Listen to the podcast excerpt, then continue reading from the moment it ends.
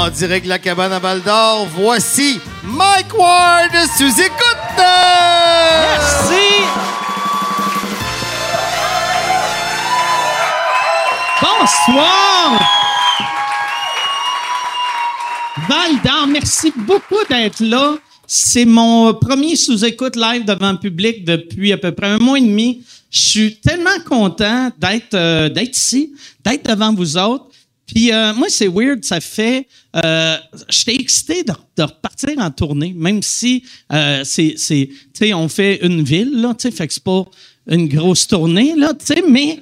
Mais j'ai fait, si je vais, on va y aller en tour bus, on va. Fait que là, moi, je suis arrivé en tour bus, je me suis amené plein de bouffe, parce que je me disais, j'irai pas dans un resto, sinon je sais que le monde va me regarder croche, que un gars de la, zone rouge qui s'en vient infecter le monde propre de la BTB. Fait que là, j'ai, j'ai, je me suis amené de la vaisselle, puis ma bouffe, puis là, je chauffe ma bouffe dans ma chambre d'hôtel. Et aujourd'hui, j'ai vu c'était quoi être une vedette euh, d'humour au Québec en 2020.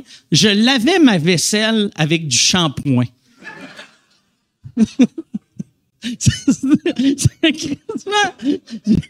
ça lave pas bien du shampoing. mais, mais je suis vraiment content d'être là. Et euh, euh, on est ici avec euh, Yann Terriot. J'aimerais ça qu'on donne bonne main d'applaudissement. Yann Terriot. Yann, qui est la fierté de la BTB. Hey, oui, Mazan. T'es-tu content, Yann, d'être de retour en Abitibi? Oui, oui. Ici, avant, le mec, là, ça, c'était le Dundee. OK. C'est qu'on sniffait de la poudre. Parfait. C'était cool en maudit. On partait ici, on, puis après ça, on allait à Rouen aux danseuses, puis après ça, on allait à la Sarre fourrer des filles. C'était, c'était le trajet, Mike. J'aime ça que la manière que t'es placé, je te vois pas. Fait que je me sens juste comme si j'étais dans un train, puis le fatigant en arrière de moi, il y a, y a de la jasette. Merci, euh, Yann, euh, d'être là. Merci à vous autres d'être là. Et je veux remercier mes invités d'être là cette semaine. Oh, Chris, je pensais que c'est quelqu'un qui rentrait dans, une caméra. Euh, cette semaine, mes invités, j'aimerais ça qu'on leur donne une bonne main d'applaudissement. Mesdames et messieurs, voici Nick Audet et Laurent Paquin.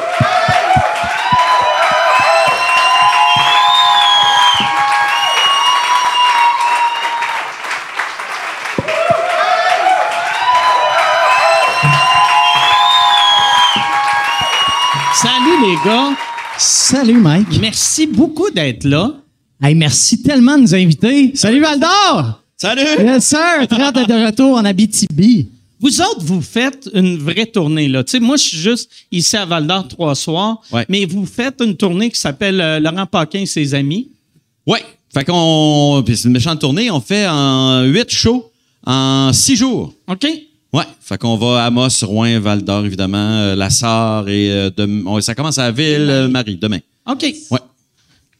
Puis là, toi, euh, Laurent, tu, tu me disais avant de qu'on rentre là, mais je veux euh, juste le dire euh, à eux autres. Euh, c'est pas des jokes de ton one man show actuel. T'as écrit un nouveau show. Ben, en fait, c'est du stock. euh, je, je voulais pas faire le, des- du stock de mon show Déplaire parce que je me suis dit, si des gens euh, ont vu le show puis qu'ils veulent voir du nouveau stock. euh, Tes oreilles déplu, par exemple. Ça l'a, ça leur été parfait. Ça aurait fité. Ça aurait Ah été dans le concept. Fait que, non, non, non, mais- en fait, je suis vraiment dé- déçu. Non, oui, c'est beaucoup de nouveaux stocks. Du stock que j'écris, euh, que je rode pour un, un prochain show. Fait qu'en même temps, je suis fourré parce que si je reviens avec mon prochain show, vous allez avoir Ah vu ouais? des jokes. En tout cas, de la mort. Ça, c'est la vie, hein? Ouais. Ça, ça te stresse-tu, ça, de, que, que le monde revoit le, le même show, deux, la même joke deux fois, trois fois? Ben, ça me stresse un peu, mais pas, pas tant. C'est pas si grave. Euh, Puis les chances que ça arrive sont minces. Euh, C'est rare que. Si je fais un, surtout qu'on va être en, en mode confinement, les salles seront pas euh, pleines. Ouais. Ça va être des gens un peu distancés. Là. Je sais pas comment ils vont fonctionner, là, mais. Mais non, non, c'est parce qu'à un moment donné, il faut roder aussi. Fait que si tu t'empêches de roder parce que tu veux pas que des gens connaissent tes jokes, Ouais, ben, ouais. Ton show sera pas bon. Fait que c'est le prix à payer. Il y a de quoi, par exemple, on dirait, là, en plus, tu sais, comme ici à Val d'Or, la salle, d'habitude, il rentre quoi, 1000 personnes à peu près? Fait que là, à, à 250, de, euh, tu veux pas déplaire 250 personnes vu que ça paraît en crise. s'ils trippent pas, là. Oui, oui, mais tu sais, euh, c'est- tough, même quand les gens euh, trippent. Parce que tu as, dans une salle de théâtre, mettons, euh, tu sais, tu vas avoir, euh, je sais pas moi, mettons, euh, quatre sièges vides, deux personnes. Quatre sièges vides, deux personnes. Fait que dans une salle de, de 800 places, mettons, ben ça fait du monde éparpillé en tabarouette. Puis euh, c'est... euh, ce qui fait l'ambiance d'un show, c'est quand il y a beaucoup de monde. Ouais, c'est- pas la quantité de monde, c'est la quantité de monde dans l'espace.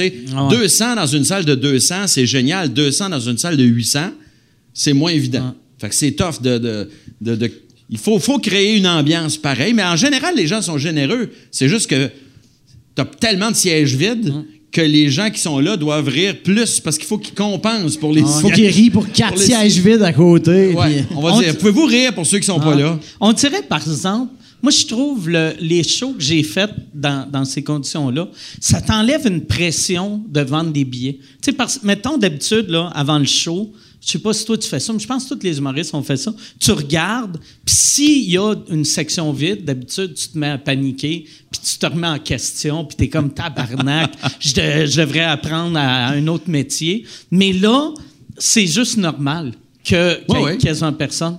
Fait que ça l'enlève de la pression. Oh oui, mais moi, moi, je vois ça aussi comme une façon de continuer de travailler. Hey, on s'ennuie chez nous. Là. Ah ouais. Pas que c'est plate chez nous, mais je veux dire, on s'ennuie en général. Tu sais, t'es enfermé chez vous puis tu fais rien. Puis là, là, là, là, tu réalises que, que- que tu peux faire des shows, faire le métier que t'aimes, euh, continuer de gagner ta vie, puis de, de triper, puis de, de voir du monde. Euh, tu sais, on fait ce métier-là pour voir du monde. Fait que là, t'es pogné chez vous à faire des shows devant euh, ta caméra web pour euh, du monde euh, qui, qui sont en train de tricoter ou de, de, de se couper les ongles d'orteil pendant qu'ils. Tu sais, dans les. Toi, t'en as pas fait des shows virtuels, Non, hein? j'ai pas fait de show virtuel. C'est ça, mais tu sais, moi, j'en ai fait. Puis il y en a qui sont bien, bien le fun, pour vrai. Mais tu sais, tu fais ton show, puis t'entends les rires des gens, parce que leurs micros sont allumés, mais à un moment donné, t'entends un chien qui jappe, un enfant qui braille, euh, une sirène de police, tu sais, je dis n'importe quoi, mais tu sais, t'entends. te- Non, non, c'est c'est- Moi, pas j'aurais peur d'entendre. Tu sais, tout le monde a des bons rires, puis là, j'arrive, puis j'entends juste pas lui. ça, ça doit arriver des fois pour certains invités, tu sais. Que ça doit faire mal. T'es dans ton salon, puis tu te fais humilier. tu te fais bullier chez vous. Moi, la semaine passée, j'ai fait un, un corpo pour la, la ville de Candiac. Puis la directive qui a été donnée, c'est qu'il fallait absolument que les micros de tout le monde soient fermés parce que le tech voulait pas gérer la cacophonie. Puis dans les tests de son, quand ils ont- ils se sont réalisés qu'il y avait trop de micros ouverts, ben ça, ça chiait. Fait que là, ils ont dit pour le show d'humour de Nick, tout le monde micro fermé. Fait que j'ai fait un show muet, là, genre Avec dans rien. le vide, avec aucun retour de son. J'avais juste la mosaïque Zoom de 100 Ouais. personnes de même. Ouais, genre, mais- Il y avait une fille qui était comme ça.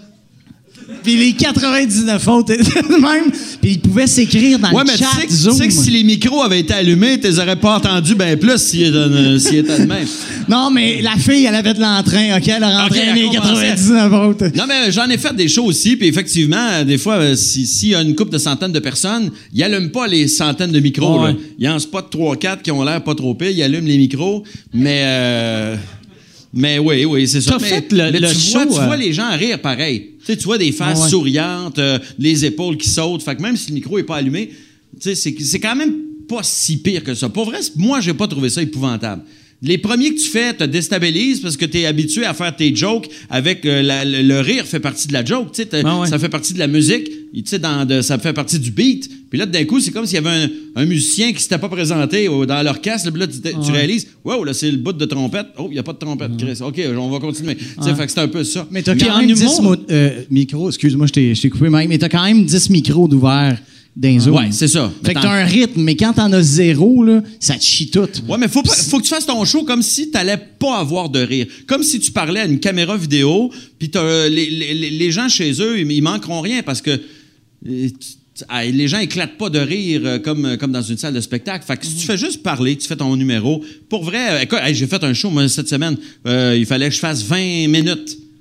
Mais c'était pour, euh, le- c'était pour des employés euh, du CHUM.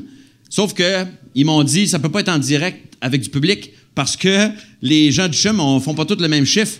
Fait qu'on peut pas avoir tout le monde en même temps. Fait qu'il y en a qui vont l'écouter le matin parce qu'ils travaillent de nuit, il y en a qui vont l'écouter le soir. Fait que j'ai fait un- une demi-heure, ben pas une demi-heure, mais Chez vous, avec chez personne. nous, avec une caméra vidéo, puis je me filme. Puis je suis tout seul, puis j'ai pas de rire, mais je parle à la caméra, puis écoute, je me suis Le démerdé. le plus triste, ça doit être après ton show que tu marches pour aller fermer ta caméra. c'est. Ouais. Tu sais, parce que, tu sais, le premier jour, t'es comme merci, bonsoir. Puis là, tu sors en gagnant. Mais juste de faire. tu sais. Mais c'est du quoi? J'ai fait. En fait, ce que j'ai trouvé comme truc, j'ai dit, je peux pas faire croire au monde que, que j'entends des rires. Tu sais, il y, a- y- y en a pas. Fait que j'ai fait, j'ai fait un montage, en fait. C'est-à-dire que j'ai fait comme du jump cut. Je sais pas le terme en français, du jump cut. Est-ce que ça vous dit quelque chose, du jump cut? C'est quand tu coupes les silences entre les jokes, ce qui fait que dans l'image, ça coupe, mais on te voit continuer un gag. Ouais. Euh, Jonathan Robert, je faisais beaucoup ça quand Ouais. je faisais ses capsules de fiston. Puis pour vrai, je trouve que ça sort bien. Ça a l'air comme si j'avais fait mon sketch pour la TV et non pas pour la scène. Fait que j'ai l'air un peu moins loser de faire mon punch, puis Ah ouais. il n'y a personne qui rit. Fait que, au lieu d'avoir un silence, ça cote, puis ça passe tout de suite à un autre joke. m'a l'essayer live la prochaine fois, un jump cut live. Je sais pas si ça se fait. C'est moins évident. tester. Ben ouais. Puis je faisais des tunes aussi. Fait que, tu sais, je, je faisais des cuts. Puis là, d'un coup, j'étais tout seul à mon ukulélé, puis je faisais une tune. Après ça, je revenais en stand-up. Fait que c'était un petit J'ai peu moins... l'impression que. C'était moins pénible. Tes, tes tunes, même sans public, euh, ça doit, ça doit Ça peut. plus facile à faire. Ouais. Ben, c'est que, pour ça que j'en ai fait. setup punch, setup punch, Ouais. que si la joke. euh, si, si c'est pas une joke que tu viens d'écrire, toi, tu la trouves plus drôle. Puis le public le sent quand tu Le pire, c'est toutes mes là. questions par applaudissement. Ah ouais. Mais moi, j'ai remarqué. T'as-tu déjà fait le show euh, pour aveugles qui font à Comédia? Humour aveugle, oui, oui, oui. Euh, non, non, pas humour aveugle. Y a, y a un- pas, euh, c'est pas un show pour aveugles. C'est, le show dans le noir. OK. Tu sais que il il fait, c'est dans une salle de spectacle, sauf qu'il n'y a pas de stage parce que sinon tout le monde tomberait en bas. Là. mais t'es, t'es devant public, mais noir Les gens- les gens voient rien. Puis ils savent pas t'es qui euh, avant que tu rentres. Puis ils découvrent avec ta voix si t'es connu. Puis si t'es pas connu, ben Mais ils tu fais ton show dans le noir? Ouais, tu fais ton show dans le noir. Au Moi- complet? Ouais. L'as-tu fait? Moi, je l'avais fait. Puis c'est là que j'avais réalisé à quel point j'avais beaucoup de jokes que je parlais au public. Tout- toutes mes jokes commencent avec vous autres, euh, tu sais. Puis là, j'étais dans le noir, puis là, j'essayais de taper des genoux du monde, tu sais. pour- Tu sais, j'avais spoté avant pour être sûr que je tapais des genoux de monsieur, là, tu sais, pas, pas pogner un vagin sans, sans faire par exprès, là. Par Mais je, je capotais à quel point. Mais c'est le fun. C'est quoi l'intérêt de, de faire ça? Il n'y a aucun À part intérêt. de pouvoir te, Il y a, pour vrai, il n'y a aucun intérêt. à part de pouvoir te toucher le pénis Ouais. pendant que tu parles, Ouais. tu fais Ah, personne ne Mais ils l'ont fait à Comédia il y a quelques années. Moi, je l'avais Ouais. fait. Ils ont repris le concept euh, à Comédia. Ouais. Je pense qu'ils le font à chaque année à cette heure. Mais c'est quand même le fun parce qu'il y a le thrill que les gens essaient de deviner c'est qui, Mm. là, tu sais. euh, puis. Puis ça, ça te fait réaliser, genre, je- ben là, toi, c'était le crowd work, mais moi, j'étais, Hey, j'ai ben trop de gestuels dans mes numéros, tu sais, à un moment donné, tu es obligé Mais les de gens faire devinent c'est qui, mais une fois que le show est commencé, ils savent que c'est Mike. Il n'y a personne qui fait Ouais. Mon Dieu, mais qui c'est Ouais, ben là, je te dirais que c'est peut-être des moins gros noms que toi puis Mike, Ouais. là, tu sais. Ouais, mais si c'est fourré, si à la fin du show, les gens n'ont toujours pas deviné c'était qui. Ben là, on le dit. À la fin, quand il Ok. te présente, l'animateur le dit, hey, c'était euh, un tel. Puis tout le monde fait, ah, ben on s'en calisse. Moi, moi, la, la version que j'avais faite, c'était pas la version comédia, c'était euh, à Édimbourg. Puis eux autres, ta première minute, le monde te voyait, puis après, ça virait dans le noir. Fait que moi, j'aimais mieux ça de même, mais euh, fait que c'est là que j'avais spoté où que le monde était. Mais après ça, euh, moi, j'ai vraiment pas aimé ça. Puis quand ils m'ont demandé, quand c'est arrivé à Comédia, ils ont dit Tu veux-tu le faire? Puis c'est le genre d'affaire, je suis content d'avoir essayé, mais je suis content de l'avoir essayé.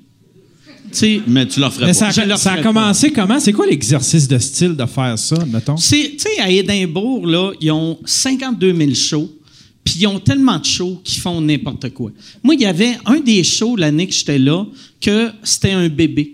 Le spectacle, c'était un bébé couché sur un stage, puis là, tu rentrais, le show durait une demi-heure. Tu rentrais, tu regardais le bébé. Puis après, quand tu étais tanné, tu crissais ton camp. C'était ça le show. Est-ce que les parents du bébé étaient au courant? Les- les- genre? Ben, Ouais? J'ai vu la madame aux nouvelles, elle pleurait parce qu'elle s'est fait kidnapper son enfant, mais non, les, les, les parents étaient en coulisses, puis si le bébé pleurait, la mère venait consoler le bébé. Mais, puis moi, quand j'avais appris ça, j'avais fait, voyons, est-ce que c'est colon? Mais ils ont eu des critiques de la mort. Vu qu'il y a tellement de shows que ça, ça tu te démarques vraiment, là, tu sais. Toutes les shows d'humour finissent par se ressembler un peu, tandis qu'un bébé qui dort, ça ressemble à rien, là. tu fais pas comme, ah ouais, André Sauvé faisait ça dans le temps. tu sais. Mais tu sais, il y a- tu vois qu'il y a des gens pour qui, les critiques surtout, en fait, pour qui l'originalité est plus importante que la qualité. Ouais, ben parce ouais. qu'on s'entend, c'est une idée de marde. Tu sais, si t'aimes Ben ça, ouais. a, à part le fait que ça s'est jamais fait avant, Ah ouais. puis que tu te dis peut-être que si ça n'a jamais été fait avant, il y avait une raison, Chris, parce que c'était une mauvaise idée. Je sais pas s'il y a quelqu'un qui a eu cette idée-là, genre huit ans avant, mais qui faisait, ben non, c'est trop mauvais comme concept, que là, il voit les critiques sortir pour show génial, c'est un vrai bébé qui dort. Puis il est comme tabarnak, j'ai eu cette idée-là.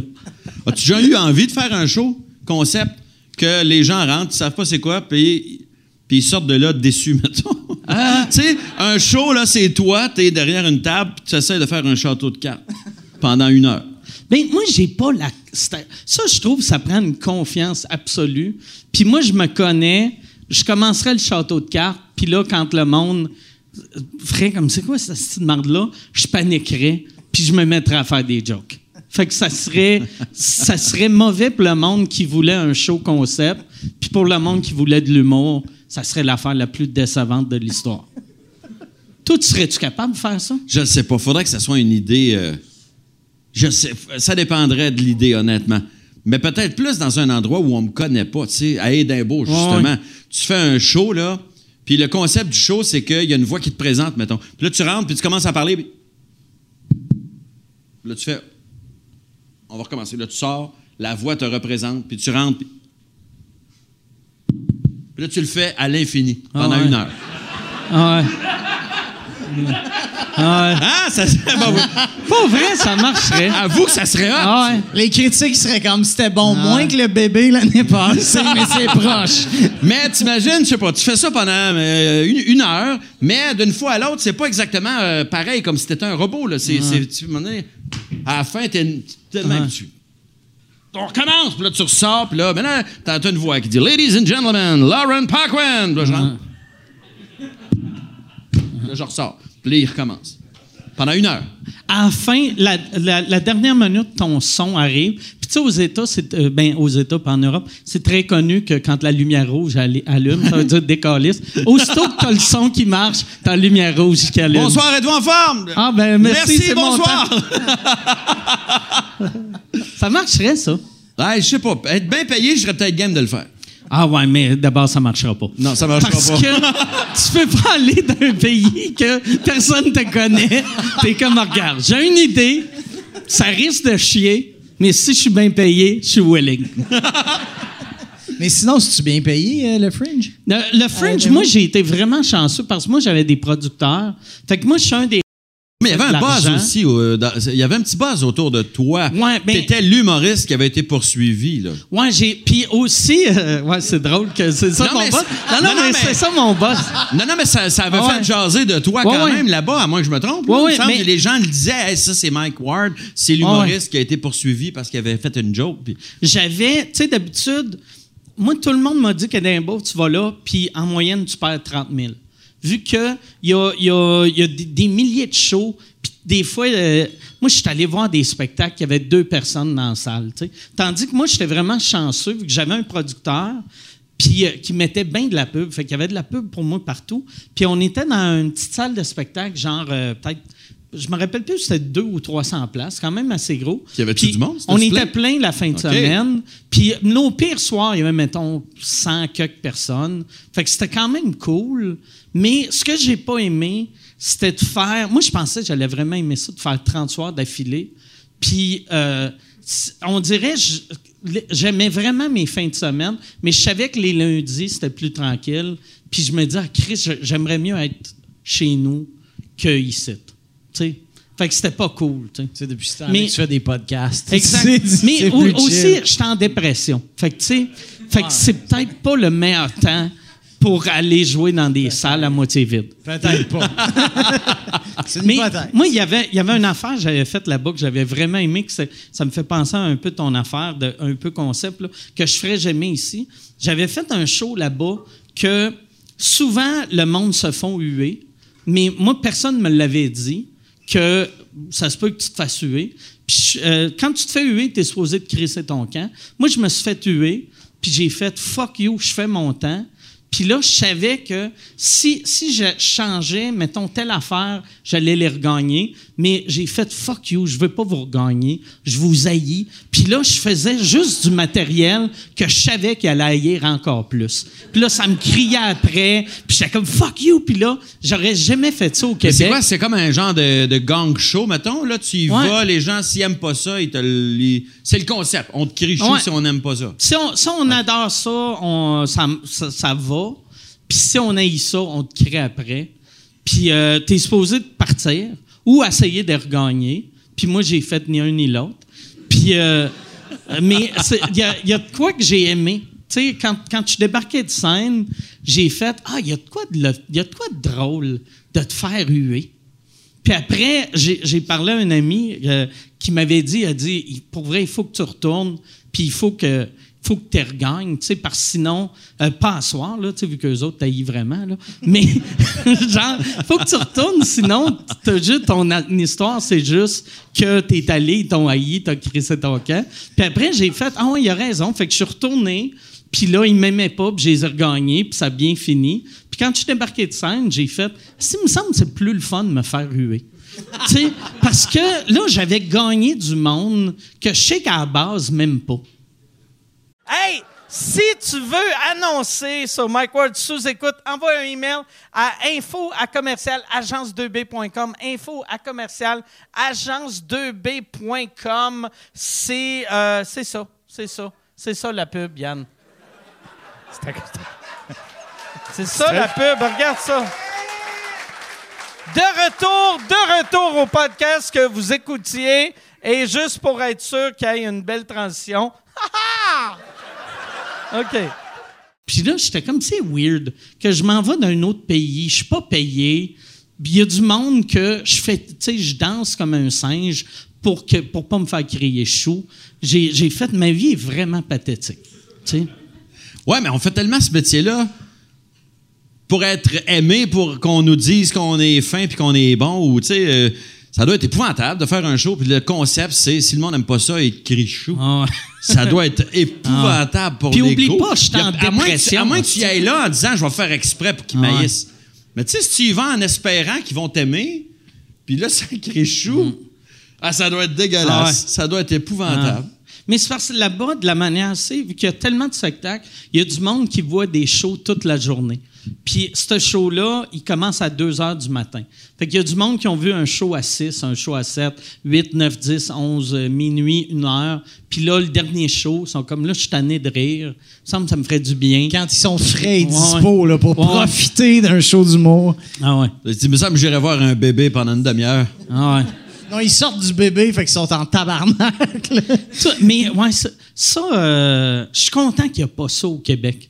Des, un festival qui s'en, crisse autant. Tu sais, parce que Édimbourg, tu sais, nous autres, les festivals qu'on a, c'est du monde qui t'engage. Tandis qu'Édimbourg, tu vas là-bas, puis tu te produis toi-même. Tu sais, fait appellent ça un festival, mais c'est une foire. C'est un, marché aux puces du spectacle. Mais c'est-tu si cool d'aller faire un- le festival Édimbourg? Parce que le Fringe, tout le monde connaît ça. Ouais. C'est comme hot de dire je suis allé à Édimbourg, au Fringe. Mm. Mais que- tous ceux que je connais, j'en connais pas tant que ça, mais qui ont parlé, qui avaient joué là-bas, c'était tous des shows un peu de marde. Ouais, puis ouais. tu joues dans l'appartement de quelqu'un, puis il y a huit personnes sur des fauteuils. Puis, là, tu reviens chez vous, puis tu dis j'ai fait le Fringe. Ouais. Il me semble que c'est un peu ordinaire. Non, non, c'est ultra ordinaire. Moi, je le conseille à personne. OK. Mais, tu sais, puis, tu sais, comme Virginie Fortin, il allait à chaque année, puis elle aimait ça. Mais c'est bon pour l'ego. Moi, je le conseille si, mettons, tu sais, toi, t'as pas de problème d'ego, là. Mais si jamais tu sens que tu commences à avoir un problème d'ego, fais ton euh. spectacle muet. va te faire huer par des, des Écossais. Ça, ça te ramène humble. Ça, c'est-tu. Toi, euh, t'as- jamais joué. Ou je t'en avais-tu parlé si t'avais joué en Europe? Euh, non, j'ai jamais joué en Europe. C'est-tu le genre d'affaire que t'aimerais te faire huer? Euh, pas me faire huer. Chris, hey, tu vois, je vais en être trop enthousiaste vite. Ouais, J'aimerais jouer en Europe, euh, me faire huer en Europe moins. OK. Ouais, ouais. J'ai... Puis je pense pas que j'ai de problème d'ego non plus, fait que à ce niveau-là. là. Mais euh, ouais, non, ça a l'air cool. Jouer en France, ça, ça a l'air tough, par exemple, parce que tout le monde qui va en France dit qu'ils te comprennent pas au début, mais à un moment donné, quand tu te fais au beat, ça a l'air cool. là. Toi, Moi, je pense. Ben, euh, T'as joué, toi, en France, Moi, déjà- les 20 premières fois, ils me comprenaient pas, puis après, ils ont fini par me comprendre. T'as-tu adapté quelque chose ou c'est juste que Non. eux se sont fait à l'idée? Genre, Non. OK, ils parlent de Ouais, même. c'est que- ça.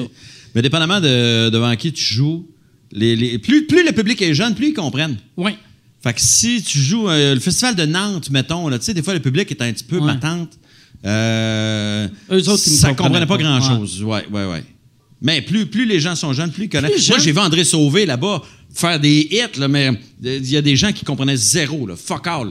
Mais quand c'était des jeunes, ils capotaient sur André. Sauvé. C'était un délire. Là. J'ai- l'impression aussi, euh, en, en, ben, en France, euh, plus le public est blanc, moins ils nous comprennent parce que pour eux autres, on est, un, on est ethnique. Sais, Fait que si, si, si mettons, euh, un public plus, euh, mettons, euh, si c'est moitié euh, des, des, des Arabes, des Africains, des Belges, eux, ils ont plein d'accents, fait qu'ils s'habituent à entendre d'autres accents. Fait que nous autres, on est juste un accent parmi tant d'autres. Mais si c'est des Blancs nantais ou des Blancs parisiens, que tous leurs amis ont le même accent qu'eux, on arrive, puis ils comprennent fuck all. là, Ouais, on dirait qu'il y a quasiment du snobisme là, aussi, là, de la Ouais. façon qu'ils te le disent. Là, comme- Ben, ils veulent même pas faire l'effort, Mm. pour vrai. Tu te commandes un Coke, puis ils vont dire Ouais. comment? Un- puis là, tu vas, tu vas répéter, puis là, tu vas Ah, un Coca! Un coca. Un Coca, ouais, mais Ah ta ouais. canette de Coca, c'est écrit Coke dessus, Ah tabarnak. Tu devrais être capable de lire. euh, Ah ouais. tu sais, euh, Ben moi, j'ai j'ai entendu pire que ça. J'ai entendu de thé glacé. Le thé glacé, ils savent pas c'est quoi. C'est du iced tea. Ah, du iced tea! Ben oui, mais iced tea, qu'est-ce que tu penses que c'est en français? La beauté, par exemple, d'un, coca, tu peux les niaiser. Tu sais, tu fais « j'ai envie de caca ». Puis là, fait que moi, je disais « j'ai envie de caca ».« Oh, coca j'ai une de ces envies de caca, ». Merci. bien frais. Puis là, tout de suite, tu fais comme Ah, tu es du coca! tu sais, il t'a compris finalement que t'as Ah ouais. Moi, en plus, tu sais, c'est pas Coke Diet, c'est Coca Light. Ah ouais, ben oui. Ah, c'est que c'est weird. euh, Appeler ça Coca Light. Mais c'est à la canette si tu écris diète ou c'est juste écrit Non, non, c'est écrit euh, Coca Light, je pense. Ou je pense même pas. Je pense, je pense que c'est écrit Coke Light. Tu sais, parce que c'est écrit euh, euh, Coca-Cola, mais c'est écrit Coke aussi. Puis si tu colles un Coke, ils n'ont aucune idée. Ouais, c'est drôle, c'est écrit sur l'affaire. tu sais. Non, c'est ça. il- on dirait qu'ils se forcent pas. là. Ouais, Moi, j'ai déjà demandé, il est quelle heure? Puis on dit quoi, le canard? comme. Mais ça dépend où tu joues. Mettons, tu vas à Paris, si tu fais des comédie clubs là-bas, ils appellent ça des plateaux, eux autres. Mais si tu fais ça, c'est tout du monde qui ont déjà vu bien des Québécois. Ouais, ouais. Euh, ils ont tous vu des euh, Mehdi Boussaïdan, Adib Al-Khalidé, t'es allé jouer là-bas. Moi, je suis allé jouer là-bas. Puis quand tu fais des jokes qui marchent, mettons, auprès... Moi, les premiers shows que je faisais en France, que j'ai fait dans des festivals, je faisais un peu les mêmes jokes. Je faisais des jokes sur l'accent euh, français, puis les mots qu'on utilise au Québec, mais qui veulent pas dire la même affaire en France. Puis quand je le faisais sur euh, des, des- des- des- dans des soirées d'humour avec des jeunes humoristes, ça marchait moins fort. Parce qu'ils avaient déjà tout entendu ouais, des jokes sur on le sait, on le sait que tu- l'accent québécois est différent, on le sait que chez vous, les gosses, c'est euh, des, des testicules. Fait quand même, même tu ferais euh, de- des jokes là-dessus, on les a déjà entendus. Fait ça change un peu. Les jeunes, euh, les jeunes euh, là-bas, pour vrai, ben, tu, tu l'as vu aussi, les jeunes humoristes français sont bien meilleurs que ceux Ah ouais. que quand nous, on a commencé. Là. Ah Tu sais, ouais. Qui venaient au Québec se péter à gueule systématiquement. Là. Ouais, dans le temps, il était dégueulasse. Pour vrai, c'était pas bon. Puis là, là, la nouvelle génération sont super bons. La première fois que j'ai joué à Paris, c'était une scène ouverte. Là. C'était comme un, l'équivalent. ben, c'était un open Un mic. open autres appellent ça une scène ouverte. On était 25 à jouer. Puis sur les 25, je pense qu'il y en avait 23 qui faisaient des personnages invisibles. Tu sais, qui parlaient à des personnages invisibles. Puis ça riait à peu près pas dans la salle. Fait que, tu sais, même pour des Français, c'était plate. Ah ouais. Mais c'est parce soirée- que, pour les défendre, c'est l'autre personnage qui a tous les bons gags. C'est voyait le ben, le straight Le man. straight man. Mais tu sais, t'arrives, c'est une soirée amateur, c'est un open mic. Fait que, tu sais, genre, il y a- il y, a eu à la fin, je pense, Eric et Ramsey, moi je les connaissais pas à l'époque, mais il me semble que c'était- c'est- ils sont arrivés à la fin puis ils testaient un nouveau numéro. Puis ça a marché quand même pas si pire, mais tout le reste, c'était que du, euh, du personnage invisible. Même pour un Français, c'était pas drôle. Il Fait que prenait- Fait que moi, j'arrivais avec du stand-up. Je sortais de l'école de l'humour. C'était des jokes de stand-up bien, bien ordinaires que je referais plus aujourd'hui. Mais mon gars, ça torchait, là. J'étais le king de la Ouais. soirée. Puis imagine, ils te comprenaient pas à 100 Ben, je, je fais des- je faisais des efforts d'articulation quand même. Les Français me comprennent en général assez bien quand même. Mais tu sais, je- moi, je m'adapte un peu. Parce que tu le sais qu'il y a des mots qu'ils n'utilisent pas là-bas. Fait que quand même, tu dirais ça. Ah ouais. Si tu le dis, tu viens pas chialer qu'ils n'ont pas compris, tu sais. Ouais. Mais moi, moi je fais, j'adapte rien, mais j'explique mes jokes en les faisant. Ouais, ouais, Tu sais, ouais. mettons, je vais. Tu sais, je dirais pas. Je vais dire un gars, je dirais pas un mec. Mais je vais, un moment donné, je vais dire, tu sais, comme vous, tu sais, vous autres, vous dites un mec. Nous, euh, on dit gars. mais Ouais. L'autre fois, le gars, il arrive. Tu sais, pour pas que le monde fasse à la fin, ah, un gars, un garçon. tu sais, ouais, c'était ça la joke. Mais ça prend que la première. Ouais, c'est juste la première fois qu'il faut que tu saches que, OK, c'est ça le code. là. Moi, ça m'est arrivé un peu à l'inverse, puis je suis gêné de le dire, là, mais je, ben, je vais le dire pareil. Là, puis c'est vraiment pas une joke, ça m'est arrivé. euh, tu connais Donnell Jacksman? Ouais.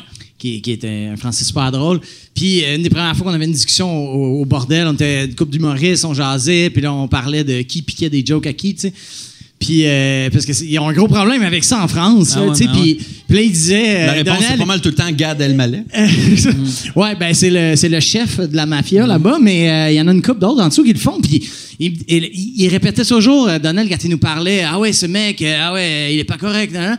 Puis à un moment donné, il dit, euh, ouais, là, ça fait deux vannes, il, a volé deux vannes. Toi, moi, tu la première fois, là, Chris, il des vole des Windstar. chars, man, Chris, c'est badass. Comme ça.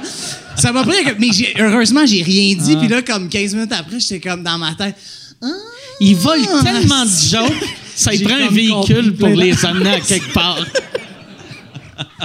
Ouais, des vannes. C'est la vanne, c'est la vanne. gad van. Moi, j'ai fait une joke de MTS pendant une semaine dans un café-théâtre où j'étais à Marseille. Puis au bout d'une semaine, puis la joke marchait jamais, mais tu sais, elle, elle était comme nécessaire dans le numéro, là, tu sais. Puis je, je- je parlais d'MTS. Puis au bout d'une semaine, le propriétaire du café-théâtre m'a dit Quand tu dis MTS, est-ce euh, est-ce que tu parles d'une MST Je dis Une MST Ouais, une maladie sexuellement transmissible. Oui, c'est de ça que je parle. Fait que finalement, j'ai compris après une semaine pourquoi la joke marchait jamais. Les gens ne savaient pas c'est quoi une MTS. Niaiseux de même. Puis après, MST, ça marchait? Oui. OK. Moi, j'avais, un moment donné, euh, tu sais, ils n'ont pas 911 là-bas. C'est 17-17 ou quelque chose de même. Puis là, il, il m'avait dit, euh, pour, euh, pour la vanne, tu devrais dire, euh, j'ai fait 17-17. Puis là, j'ai fait, non. Tu sais, ça, ça c'est pas logique que je raconte de quoi qui est arrivé au Québec. Les Français ont déjà vu des films américains. Ils savent qu'en Amérique du Nord, c'est 911. Pourquoi je ferais 17-17? Mais celle-là, tu l'expliquais-tu? Non, c'est fait- un gars qui appelle 911. Mais- Un gars, c'est un mec et Non. il appelle le 17. Non, mais ils m'ont dit, ils ont dit, regarde, si tu fais 17-17, tu vas avoir une clap. Là, 9 à 1, j'avais un rire correct. Puis j'ai fait, je vis bien avec ça. Tu sais, Pour vrai? Ouais, j'étais comme, ben oui. Tu sais, ceux qui comprennent, ils aiment ça. Puis sinon, j'ai pas le goût de me forcer. ouais, non, mais ah, je- moi, je m'en allais dire, si t'es intègre, Non, non, man, ça- pas. Dans le fond, il est paresseux. Non, mais- juste Mais paresseux. il saurait pas, pour- il, pourrait, il pourrait pas savoir que chez nous, c'est pas 17-17. Ouais. Si tu dis j'ai fait le 17-17, eux, ils comprennent et ils pensent que chez nous, c'est 17-17. Ouais, ouais. Et Ils, ils, ils connaissent pas le Québec. Ouais. Parce qu'ils s'en crissent, je pense, Ouais. pas mal. Là. Les Français connaissent rien du Québec. Pour vrai, euh, on, pourrait prendre, on pourrait prendre des mots français qu'on n'utilise jamais chez nous, ils s'en apercevraient pas. Ils ne sauraient pas qu'on dit pas ça chez nous. Moi, mon défi, c'était au début, je, au début, je, je- je faisais ben trop d'efforts. Je faisais ben trop d'efforts pour qu'ils me comprennent. J'avais l'impression qu'ils comprendraient rien. fait que là, je me forçais, puis là, je parlais plus lentement, puis là, j'articulais peut-être un peu trop, puis là, là, je me disais, si un Québécois qui vient voir le show, il va dire, ah, cette petite pute qui a modifié. C'est pour ça que j'ai, à un moment donné, j'ai dit, non, non, je vais parler québécois, mais je vais juste parler un peu plus lentement, puis je vais faire des pauses, puis je vais articuler un peu plus, mais c'est un- tu sais, quand on voit des, des Québécois à TV française, puis là, tu fais Ah, il change, il a pris l'accent français. Ah ouais. Moi, je les blâme, je les blâme pas parce que ils, ils comprennent rien. C'est moins pire maintenant, mais. Tu sais, euh, j'ai vu des gens dire euh, de Stéphane Rousseau, mettons, dans une émission, ah, il a changé son accent pour les Français. Oui, mais Chris, ils comprennent rien. Ah ouais. Moi, je suis à Paris, puis je parle à, du- à un chauffeur de taxi. C'est sûr, je parle à- Des fois, je faisais exprès que je parlais quasiment parisien parce que je voulais arriver à la bonne adresse, aussi. J'étais pas pour dire je vais rester honnête avec moi-même, je vais parler avec l'accent québécois. S'il m'envoie à l'autre bout de la ville, fait que, je faisais, je faisais des efforts pour parler comme ça, pour qu'ils comprennent la rue. Puis le chauffeur de taxi, ça fait trois semaines qu'il est, qu'il est en France. Fait que t'aurais pu prendre n'importe quel accent, il aurait pas plus compris. Mais le pire, moi, ça me fait ça. avec- je sais pas si ça te fait ça quand tu parles à des, à des aînés. Tu sais, moi, quand je parlais à mes grands-parents, on dirait que. Tu sonnes je- comme eux autres, Pe- tu te mets euh. Non, mais je. je Salut, oui, ça- papa! Ah, ça va très bien.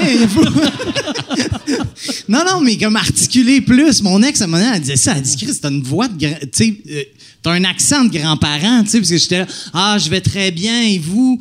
Tu sais, comme je parle pas de même dans la vie, mais tu les gens? Hein? Tu fais-tu les gens au lieu de dire les gens, tu sais, pour sonner comme un vieillard? Au, au lieu de dire les femmes, il dit les créatures. Je suis venu ici en machine. Ah, papa, il y a de la belle créature ici à soir.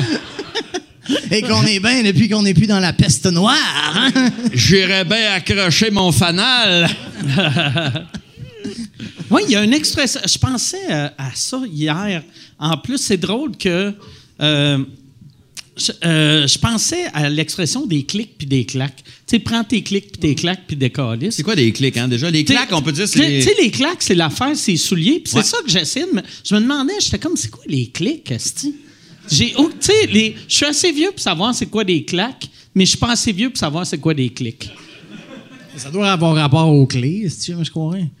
Aux clés? Ben, je sais pas. Mais si la- je lance l'hypothèse. Si l'expression est vieille, il n'y a pas beaucoup de clés. Ouais. euh, de- de- Ouais. Quoi, les clés, c'est moderne? Ben, en tout cas, des, Ben, des clés de quoi? Des ben, clés de Trois quoi? personnes crissement C'est- pas C'est instruites. où je que sais tu rentres la clé dans le, dans le cheval? tu sais, à, à l'époque. Non, mais il y avait quand même des coffres-forts des maisons aussi dans le temps qu'il y avait des chevaux, Ouais, mec. Coffre-fort, il n'y a Pourquoi? pas de clés. Mais Tu- Ah, pourquoi? les chevaux, ça Pourquoi? allait dans des grottes. Pourquoi tu amènes ta clé de coffre-fort chez le monde? Ça doit être pour ça que tu leur fais chier. Quand toi, là, décalisse. Amène ta clé de co- coffre-fort pis tes claques. Mais, Je veux moi, juste ça- flasher qu'il y a un coffre-fort. Bon, mettre ma clé de coffre-fort. Mais peut-être des, peut-être des clics, c'est un, c'est un chapeau ou un. un- tu sais, vu que des claques, c'est comme des, des bottines, fait que peut-être les, les clics, c'est des mitaines. Je pense qu'on le saura pas assez. Mais là, c'est sûr qu'il y a quelqu'un dans la Ouais. foule qui peut checker sur Google rapidement puis nous dire ça. Il n'y a pas quelqu'un sur les 100 personnes qui est ici ce soir qui sait cette ré- réponse à l'énigme? Ouais, ils n'ont pas le droit de parler. Même si tu leur y as fait a-tu quelqu'un qui le sait? Euh, je le dirai pas à Jer, vous avez parlé. y a-tu quelqu'un qui sait c'est quoi des clics? À part le quoi? La canne de clic. La C'est une canne de expre- C'est de la viande. Ah en- ouais. C'est une expression qui date de 1830. Les clics désignaient les jambes et les claques, les sandales. Les, les jambes. Prends les tes clics. jambes. Prends tes jambes puis tes Peut-être c'est la sandales. rotule, tu sais, des fois ça fait clic. Comme dans l'expression, prendre les- ses clics à son cou. Ah, ben ouais. Ça, tu peux juste dire ça dans le fond à Terry Fox. Tu sais, ou n'importe quel amphitré. Prends tes jambes, pis tes souliers, puis décalisse. OK, je suis content d'apprendre ça.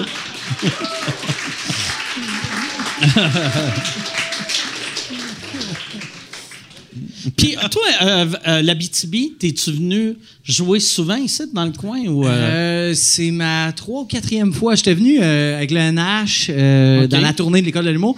J'étais revenu aussi une ou deux fois. Ben, je suis venu au festival, festival, il y a ouais, deux ouais, ans. ben J'étais ouais. finaliste pour le concours. Fait que ça, c'était cool. Puis, mais j'étais pas revenu depuis. là. C'est ma première fois en Abitibi depuis. Fait que je suis bien content. Fait que t'as fait deux fois le festival, une Non, fois une fois le festival. une- ah, ben oui, oui, deux fois avec l'école, ouais. Euh, Deux fois. Puis une fois, j'étais venu, euh, j'étais venu avec Reda Saoui, puis on avait loué, euh, ben, on pouvait jouer au prospecteur, genre, dans ce temps-là. Ouais, Il faisait des shows de temps en temps. Fait qu'on était venu faire un show, puis on était reparti à Montréal le lendemain. On a fait 12 heures de char en 24 heures pour venir faire une demi-heure de show ici. Mais c'était cool. Le show était magnifique, mais euh, c'était beaucoup d'auto. Fait que, ouais, ben, trois ou quatrième visite. Moi, c'est ça que j'aime de.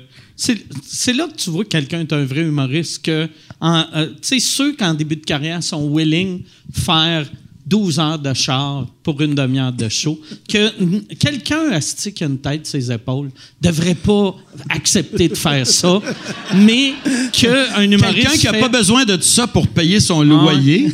Ah ouais. Mais juste, Va rester Hey, chez j'ai fait- eux, Mais oui. juste l'expérience. Parce que je suis sûr que tu devais pas être. Si vous faisiez ça à deux, tu devais pas être payé genre euh, 1000 pièces là. Tu sais. Tu devais avoir 125. Non, non, pour vrai, on t'a payé 500 chaque. Ah, pense. Ah, Ok, ok, c'est pas ok, si ah pire, ouais. ça vaut la peine. Ah ouais. Mais j'ai non, fait mais ça, par c'est vrai, exemple. par exemple. C'est une gogosse de, de, de jeunes. Quand, quand tu as atteint l'âge vénérable de Mike ou de moi, tu, même si tu montes pour un seul show, tu restes une journée de plus ou deux. Ah ouais. Mais je commence à le faire parce que, Ah ouais. mine de rien, j'ai tu sais, j'ai Juste- quasiment votre âge, même si ça fait moins longtemps que je fais de l'humour. Moi, j'ai mal au dos là, fréquemment puis facilement. Moi, je suis fait ici- euh, je peux Je plus suis là, ici trois faire- soirs. J'ai sous-loué un appartement jusqu'à juillet. Juste. je sais que les trois soirs vont être rough. Moi, j'ai pour fait- le festival, je suis venu en avion il y a deux ans, tu vois. Ah, ouais. Ouais. C'est- Moi, j'avais déjà fait ça un moment donné. Euh, J'étais venu à Val d'Or faire un show. Puis là, là euh, la personne m'avait dit T'es-tu venu en avion? J'ai fait Non, je suis venu en char. Puis en fait, Chris, ça devrait venir en avion, c'est bien plus hot. Puis la fois d'après, j'ai fait Asti, je vais y aller en avion. Mais le défaut de venir en avion, t'atterris, tu sais, l'avion part de Montréal à 7 heures, t'arrives ici à 8 heures, t'as ta chambre d'hôtel à 3 heures l'après-midi. fait que là, t'es dans le lobby pendant euh, tu sais, une journée au complet en faisant au moins je suis pas dans mon char. Mais Chris, dans ton char, t'as de la musique, t'as. La première fois que tu as fait le festival, est-ce que tu t'es demandé c'était quoi les grosses cacanes de popouche euh, sur euh, les comptoirs? Euh, je- euh, La je première fois que je suis venu, moi, au festival, ben, le- les shows sont Ouais. dehors, évidemment. tu sais. Ben, moi, il y a, il y a peut-être des shows ailleurs, mais moi, j'ai fait les shows sur la scène extérieure. tu sais. Puis la première fois que je suis venu, il y avait des grosses cannes de, de, de, de push-push, là, euh, de, de chasse-moustique. Ouais, ouais. Mais moi, je ne savais pas à- qu'est-ce que c'était, ces, ces cacanes-là. Tu pensais c'était quoi? Je ne sais pas, j'ai juste, me suis juste pas questionné. Puis, quand tu, euh, puis à un moment donné, j'ai eu la présence d'esprit de m'informer parce que. euh, je- je- tu- non, mais c'est vrai, Asti, il y a de la bébête en tabarnak. La première shot, là, je m'en suis mis, là, juste, juste un peu. Tu sais, je me suis dit, comme. tu sais, comme, comme la, la fille qui se parfume, elle fait un petit push, puis elle court dans le push. Puis elle marche dedans, ouais. Ben, tu sais, c'était quasiment ça. Puis là, tu fais ton show, Asti, puis t'avales des mouches noires. C'était dégueulasse. Fait que, tu sais, pendant que tu parles au monde, d'un coup, tu... Puis l'année d'après, ben là, écoute, je me- pour vrai, je me faisais deux couches. Je m'en mettais partout. J'attendais que ça sèche. Je m'en remettais partout. J'avais compris. Tu te faisais un bain dans la Ah non, mais tu sais, écoute, c'est quand, quand t'es pas habitué. Ah ouais, non, puis c'est- drôle, ben, évidemment, c'est des les bébites sont attirés par la lumière. Puis là, toi, t'es dans un show dehors le soir. Fait que t'es le seul qui est dans la lumière. Il y a juste toi. Fait que t'es comme un buffet à volonté de, de mouches noires. Euh, je sais pas c'est quoi ces mouches-là, mais euh, ouais, c'est, quelque Elles chose. Je me suis fait dépecer. La première fois que je suis venu? Ouais, moi, je suis chanceux, je me fais jamais piquer. Ben non, mais t'es caché dans ta vanne pendant Ouais, tout ouais. le week-end. peut-être ça. Ah, je te niaise. Mais non, tu sais, il y a du monde. Moi, ma blonde, elle se fait piquer. Pas possible. Moi, j'ai. vois- Vois-tu, tu viens de me faire réaliser, il y avait des, du spray. J'en ai jamais mis, je me suis jamais fait piquer. Ouais. Mais toi, t'es habillé en long tout le temps, par exemple. Hein? me semble que je me rappelle de Ouais, toi, il y a deux ans, on avait été en bateau. Ah non, t'étais ça, des- habillé de même en bateau, puis Ouais, il ben faisait ouais. genre 28 degrés. T'es un gars qui aime pas ça être en cours. Non, moi, je suis tout le temps en long. Ouais, mais ça, il- ça, ça te couvre déjà les trois quarts. Non, mais sa face, elle est pâle, là. Ça attire Ouais, les ouais, bébites, ça. Ouais, mon front, il est grand puis il est blanc. tu sais, il devrait attirer. Il est vraiment raciste. Non, non. tout, mais est c'est vrai, j'ai le génération. front euh, tu sais, assez, assez prononcé puis assez pâle. Mais. euh, Ma question va peut-être être bien niaiseuse, mais les bébites piquent-tu moins quand c'est quelqu'un qui a le diabète? Je ne sais pas. Pourtant, tu sais, comme mettons Je sais des pas, là, moustiques. c'est- non, mais c'est une question. Tu sais, mettons, le diabète, c'est que tu as, techniquement plus de sucre dans le sang. OK. Ça doit être plus délicieux. Tu sais, c'est, c'est sucré un peu. Moi, en plus, à de l'alcool, là, c'est, c'est comme, c'est comme boire un petit, un, un petit café irlandais. c'est un café brésilien pour eux autres. Mais non, je sais pas pourquoi. Je, je me fais jamais, jamais, jamais piquer. Ben, va chier. Ouais, est-ce que. Bon, où sont les médailles? esti? On va en donner une à Mike. Ouais, c'est une de mes fiertés. Ça, moi, il y a Mais quoi attends, mais euh, excuse, on peut-tu juste. euh, continuer sur, euh, sur ton linge d'été. Ouais. Toi, t'as pas chaud l'été, dans le fond? J'ai. j'ai non. Non, non, mais c'est parce que ça fait deux ans que j'attends la réponse à cette, Ouais. cette énigme-là. Parce que pour vrai, on était allé en bateau, une gang d'humoristes avec Mike, puis t'étais vraiment habillé en noir. Puis moi, j'étais, Chris, hey, je brûlerais. Là. Moi, j'avais été dans le temps, il y a longtemps, là, en.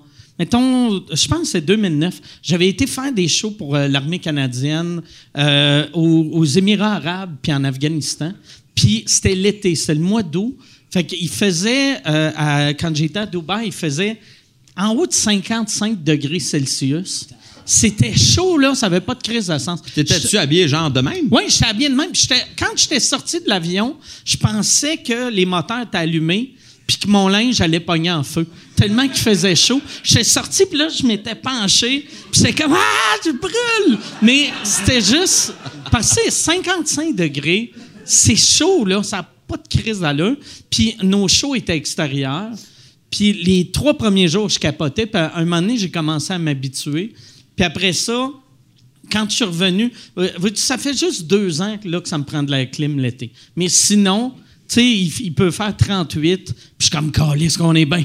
Tu. Ah ouais, mais à 55, là, t'étais de même. Ouais, à euh, 55, j'étais de même, mais gluant, puis avec mon T-shirt de coller solide sur mon corps, là, tu sais. Mais je mets- j'enlève jamais, parce que quand j'étais petit, j'étais allergique au soleil. Fait qu'on dirait... euh, je- Tu faisais des plaques? euh, Il y, avait... euh, ouais, Des pliques puis des plaques? Ouais, des clics. prends, prends tes clics puis tes plaques puis décalisse. Non, je sais juste, j'étais venu rouge, esti. euh, T'avais les clics pleines de plaques. J'avais des clics pleines de plaques. Puis euh, le, le docteur avait dit euh, Vous êtes allergique au soleil. Puis, mais euh, dans ce temps-là, je sais pas si à cette heure, il te donne des pilules, quelque chose. Puis j'avais dit Qu'est-ce que je fais? Puis il fait Va pas trop au soleil. fait que là, j'avais fait OK. Fait que. Fait que Mike Ward en speedo, ça existe pas, ça. ça non, non, ça non. existe Ah non, jamais, jamais. Ça existe jamais. Même Ou en- ça même- existe Même une en journée. Floride, là, sur le bord de la plage, mettons, jamais. En Floride, ma blonde, ça, ça l'amusait. Chaque fois qu'on allait à la plage, c'est de prendre des photos de moi. Parce que j'ai tout le temps un manteau en plus. Vu que j'aime, j'aime pas. J'ai tout le temps trop d'affaires. Fait que, tu sais, j'ai mon insuline, j'ai mon, j'ai mon, mes corps et sucre, j'ai mes- mon téléphone. Fait que j'ai, ça me prend une- ça me prendrait une sacoche, mais j'aime mieux un manteau. Fait que j'ai, j'ai, il fait, asti, il fait 36, j'ai mon manteau, les poches pleines de bonbons. Puis ton. Puis quand tu dors, genre, tu comme un pyjama de genre trois épaisseurs. Quand, non, quand je dors puis je suis sous, flambant nu. Ouais, c'est mais là avec que je des vois- docks d'un pied. Ouais, je garde mes souliers. Mais c'est là que je vois que, tu sais, quand je me réveille pour savoir que j'ai trop bu la veille, si je suis flambant nu, j'ai trop bu, bu la veille. Vu que, tu sais, comme je commence à enlever mes culottes, c'est compliqué, je fais, j'enlève tout. peut-être j'ai un bas.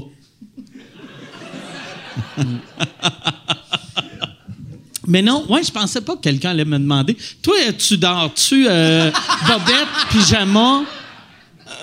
Moi, je suis, euh, moi, je suis euh, culotte t-shirt à l'année. Culotte Moins t-shirt? 40 ou plus 40 euh, t-shirt culotte. C'est, Toi, c'est Laurent? les orthos. Bobette. Bobette, bobette, pas de t-shirt, pas de bas? Pas de t-shirt, pas de bas, pas de pantalon. OK. Bobette. Je comprends pas quelqu'un qui met un pyjama. Ouais. Aussitôt que tu te tournes dans ton lit, le pyjama, le chandail, il suit pas. Ouais. Fait que toi, tu Ah ouais. te tournes de même, mais le chandail, il reste là. Ah ouais. Fait que t'es twisté dans ton chandail, j'ai ça bien ça. Fait que je préfère m'abrier avec plus de couvertes que de porter un pyjama. Ouais, moi, c'est ça que j'ai de l'hôtel. Tu sais, on, on est. Puis Chris, ça fait phrase de bonhomme, là. Mais chez nous, j'aime le nombre de couvertes que j'ai. Puis la, la chaleur de mes couvertes. Puis hier, j'étais comme. Chris, j'ai trop froid avec ces, ces couvertes-là, mais ça me tente pas de mettre euh, des culottes de pyjama. tu sais. Fait que toute la nuit, je me levais aux 20 minutes, puis là, j'étais comme Ah, si, je monte-tu le chauffage? Ah non, je monterai pas le chauffage. Je voulais pas monter le chauffage pour une raison, je comprends pas. Non, mais tu sais, des fois, la nuit, quand t'es bien dans ton lit, là, tu sais, des fois, t'as juste envie de pisser pendant trois heures. Puis t'es comme, non, je vais me rendormir, tu sais. Si je me rendors, je ne saurais pas que j'ai envie de pisser. On se ment. tu te réveilles Moi, là, je peux passer des nuits entières à rêver que je cherche une place pour pisser. Ah, ouais? Puis quand je trouve une place pour pisser, Il faut que tu te c'est réveilles. pas bon signe. Il faut que je me réveille. tu le sais-tu? T'es-tu conscient, toi, quand tu rêves que c'est un rêve? Des fois, ouais. OK, fait quand tu Pas tout le temps, pas tout le temps. Maintenant, quand je cherche une place pour pisser, euh, c'est rare que dans mon rêve, je réalise que c'est un rêve. Généralement, je réalise que c'est un rêve quand il m'arrive des, des affaires vraiment trop cool. OK. Puis là, je me dis, Ça- ça ah, se peut pas. Fuck, je suis sûr que c'est un rêve. c'est pas vrai, ça arrive, ça, ça arrive pas pour vrai. Puis là, je suis en tabarnak. Ouais, c'est drôle, Fait que hein? t'es même pas capable de... de... Je peux pas vivre le rêve puis en vivre profiter. le moment de ton rêve. Tu sais juste calisse ta rêve. Chris, c'est même pas pour vrai. Fuck you, Pamela Anderson. C'est quoi la- Va te crosser tout seul, ça m'intéresse même pas. C'est- C'est-tu de part du temps, c'est des affaires sexuelles ou c'est des affaires. Pas nécessairement sexuel, Ok. mais tu sais, tu vis de quoi de vraiment super cool ou ben non, tu réalises qu'il y a, mettons, une, une actrice top, là, super belle, qui, qui est en amour avec toi, puis elle parle français, puis là, tu jases avec elle, puis là, tu réalises que, Calis, ça se peut. Puis là, finalement, tu fais, mais non, ça se peut pas, je suis en train de rêver. Fuck! C'est ça, ma vie. Tu dis-tu, Asti, j'y dirais pas c'est un rêve, parce que sinon, elle va peut-être changer d'idée. Elle va me friendzoner dans mon rêve. Ben, Ouais, t'es-tu capable de poursuivre tes rêves à partir de là? Non, asti, je- des fois, j'aimerais ça. Il y a des gens qui sont capables, mais je pense que les rêves que tu poursuis, c'est quand c'est des cauchemars, puis là, tu te réveilles, puis tu fais « Ah, yes », puis là, quand tu te rendors, tu retombes dans ton cauchemar. Mais quand c'est quelque chose de cool, ça me- je je suis jamais capable de le reprendre. Moi, quand c'est quelque chose de cool, je suis capable de reprendre, mais ça a tout le temps une twist, pas le fun. Tu sais- tu sais, comme hier, j'ai rêvé, je me rappelle plus que je rêvais. Je me, je me sauve. Il y avait du monde qui rentrait chez nous pour me tuer. Puis là, je me sauvais. Puis Ça, c'est pas un peu business as usual? Ouais. Mais j'étais bien fier de moi, de où que j'avais été, puis que j'avais couru plus vite qu'eux autres. Puis je me suis réveillé et essoufflé, vu que j'avais couru dans mon rêve. puis après, quand je me suis rendormi, je me sauvais encore, mais c'était pas du monde qui avait défoncé chez nous, c'était la police. Puis là, euh, là, je savais pas pourquoi la police me courait après. Je me suis réveillé. Puis après, quand je me suis rendormi, c'était encore la police, mais là, je savais pourquoi ils couraient après moi. Puis c'est une raison stupide, genre un vol, mais vol banal. Là, tu sais, genre, j'avais volé, volé des pantalons. Ou, tu sais, quelque chose d'innocent. Là, tu sais. mais c'était pas, c'était pas le fun. mais j'essayais tout le temps de me rendormir, puis jusqu'à temps que mon rêve devienne le fun, puis il n'est jamais devenu le fun. Ça, ça fait chier, par exemple. C'est le pire, là. Quand tu rêves à quelque chose de nice, c'est comme Non, non, non, c'est correct, je veux pas me réveiller. Je veux... Mais non, ça marche pas. Mais les petits trucs qui nous font freaker, par exemple, ça, ça revient. Quand on a, quand on a une grosse angoisse, ça, que tu te réveilles et tu as eu la chienne de mourir, on dirait que ça, ce sentiment-là, il revient vite. Ouais, ou tu que- ou quelqu'un est mort dans ton entourage. Moi, j'ai rêvé que quelqu'un de proche de moi était mort, puis dans mon rêve, puis c'était bouleversant, c'était épouvantable. Puis quand je me suis réveillé, j'étais tellement content. Fait que, ouais. Fait que si- des fois, il y a des bouts où je me dis fuck, puis des fois, c'est l'inverse, je suis content de me réveiller. Il y a des fois aussi, je sais pas si ça vous est déjà arrivé, mais tu rêves, mettons, que dans ton rêve, ta blonde te trompe, tu te réveilles, puis t'es en crise après. Moi, ça, ça arrivait à mon ex, puis elle me le racontait le lendemain. Mon ex était vraiment jalouse.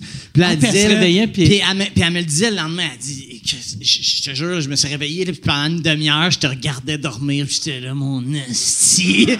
Je je dormais, esti. Laisse-moi tranquille. Tu sais, tu sais que c'est un rêve, mais tu sais, elle dit ça me prenait vraiment du temps à comme sortir de cette émotion-là. T'es comme, sorry. Rêvez-vous que vous volez souvent?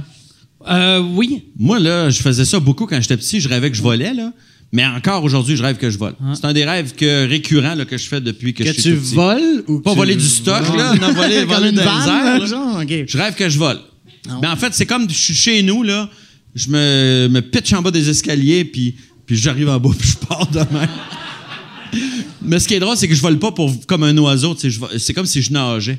OK. Mais, mais dans l'air. Mais comme que quand tu déboules un escalier, mettons, ça te fait ça. Non, je ça- me déboule pas. Je me pitch en bas des marches.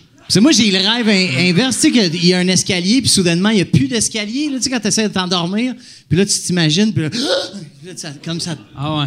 Eh, Chris, OK. Non, je je suis tout seul. Gang, y en a-tu d'autres, ça leur fait ça? Ah, Chris, j'en ai déjà parlé à du monde. C'est, même à Val d'Or, ça s'est rendu, cette affaire-là. C'est toi qui es anormal, Laurent, regarde. Monsieur qui vole, tu sais. Moi, dans mes rêves, jeune, je volais. Là, je suis plus capable de voler, mais je saute. Puis, euh, je, si je ressaute, je redescends pas. Fait que pour voler, il faut que je saute. On dirait que tu parles d'un jeu vidéo, esti. Non? Mais Tu pèses sur A et tu montes le, le, Ouais. levier en même Mais temps. c'est exactement, tu sais, comme les vieux Mario, là, tu sais, que je suis capable de ding, ding, sauter sans retomber à terre. Fait que c'est pas, c'est pas un relaxant comme vol. Tu sais, c'est juste moi qui saute. C'est fucking. Mais ça, moi, euh, ouais, je- euh, euh, vos rêves, d'habitude, est-ce que vous les aimez ou est-ce que. Sont-ils plus souvent positifs ou négatifs? Moi, là, c'est fucké parce que je me rappelle pas de comme 95% de mes, mes rêves. Fait que comme, je sais pas ce que ça veut dire. Je sais pas si c'est un bon signe ou pas. Ben, j'ai découvert que je faisais de l'apnée du sommeil aussi avec OK? le temps. là. Fait que Ah, ça, mais c'est pour ça que tu te réveilles en faisant. Mais oui, oui. Non, mais c'est vrai. Ah ouais. C'est vrai. c'est vrai. Attends une minute, Asti. Depuis, j'ai, su que je faisais de l'apnée direct pour ça, parce que le médecin m'a donné, il m'a dit, ben là, si tu te réveilles en panique, c'est parce que tu fais de l'apnée. Mais tu sais ce qui est arrivé les dernières fois, l'année passée, avant que j'ai une machine pour dormir, c'était rendu tellement bad que des fois, je me réveille étouffé et je me réveille conscient dans l'autre pièce. Parce que, genre, dans mon sommeil, je m'étouffais bien raide. Fait que là, j'ai une pulsion de. Puis là, je partais à courir dans ma maison et je me réveillais dans l'autre pièce, puis je me crissais à quatre pattes à table. Puis là, là, je- Ta blonde devait si capoter. dans ma Esti. chambre? Ah ouais. Non, mais j'étais pas avec dans ce temps-là. Puis quand on a commencé à sortir ensemble, puis j'ai expliqué ça, elle était comme. Euh, je vais plus dormir chez vous. Elle Là- là- pour vrai, si tu me fais ça, genre, je serais plus capable de me Tu rendormir. dors-tu avec une petite machine? Ouais, ouais, j'ai la Tu l'amènes ça en tournée? Ouais, ouais. Ah, fait que t'es Ouais. obligé de traîner ça de chambre en chambre. Oui. Puis ça, ça a l'air assez gros. Ouais, c'est vraiment chiant. Puis un autre fun fact, c'est que j'ai été opéré il y a un mois pour une hernie inguinale dans l'abdomen. Fait que je peux pas soulever rien pendant deux mois. Fait que là, mon petite valise, un matin, je l'ai pesée en partant de Montréal. Elle fait 29 livres. fait que c'est Daniel Grenier qui monte avec nous, qui est obligé de me la prendre, puis la mettre dans l'auto, puis la monter d'escalier dans l'hôtel. Parce qu'il y a ma machine de- d'apnée dedans, puis plein d'autres Moi, je te hein. crois tellement pas.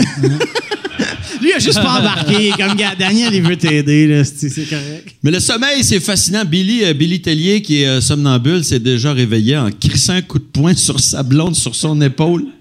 Est Il l'a il- il raconté, là, c'est pas un secret. Que Puis là, sa blonde, elle, elle- elle- elle a crié ou elle a chialé, puis elle a fait Ah, on peut même plus te frapper. Puis là, il s'est rendormi. puis il s'est rendormi.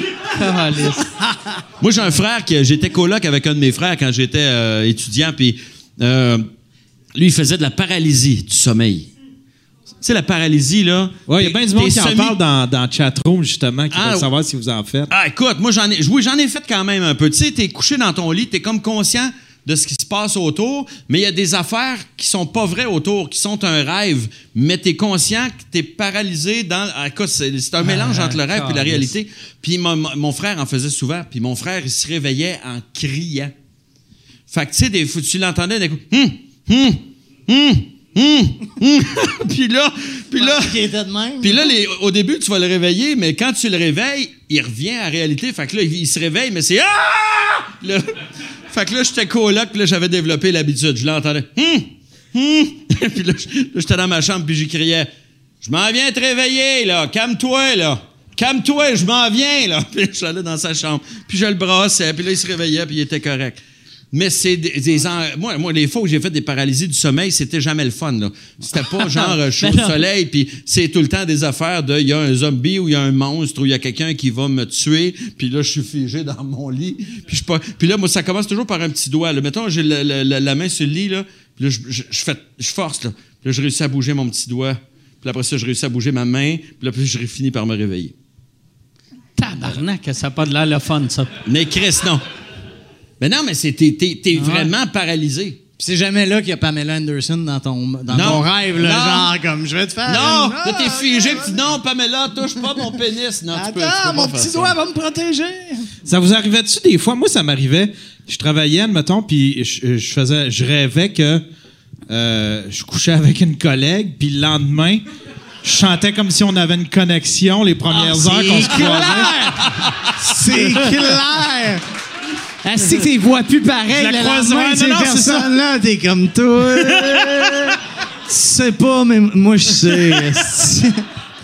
Ah, c'est que c'est drôle, ça? Ou genre la, la, la blonde de- de- d'un de, tes meilleurs amis, là, puis après ça, t'es comme, oh shit, c'est Ouais, tellement wrong, mais fuck, que c'était bon ce qu'on a vécu dans ma tête. J'ai jamais rêvé sexuellement à propos d'un collègue de travail ou de, de la blonde d'un ami. Non?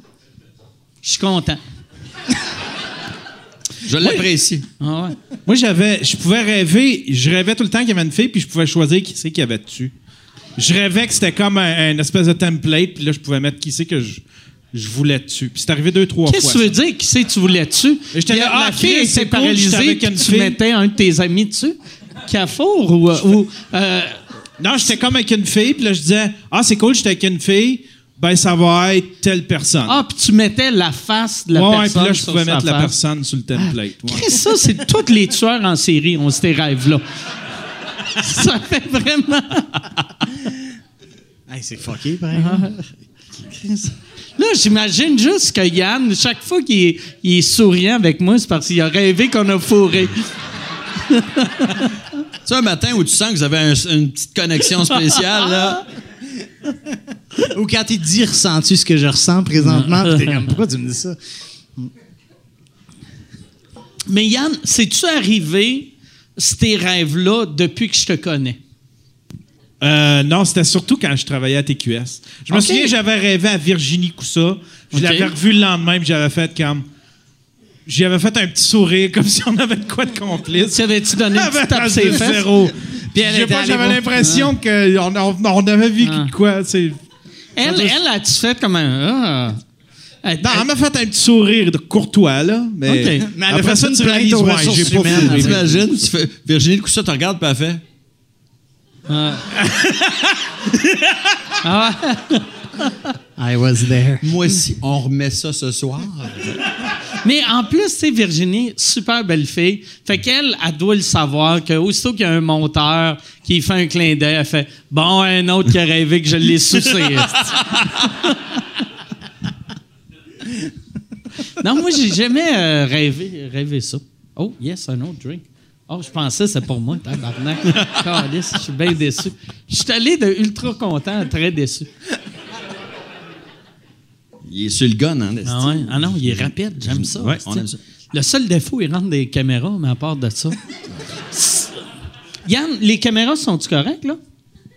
Ah oui, ils ont de l'air correct. Ils ont Parfait. tout l'air correct. Y a-tu, tu parlais, euh, il y avait bien du monde dans le chatroom. Y a-tu des questions euh, qui sont le fun ou c'est, euh, c'est ordinaire?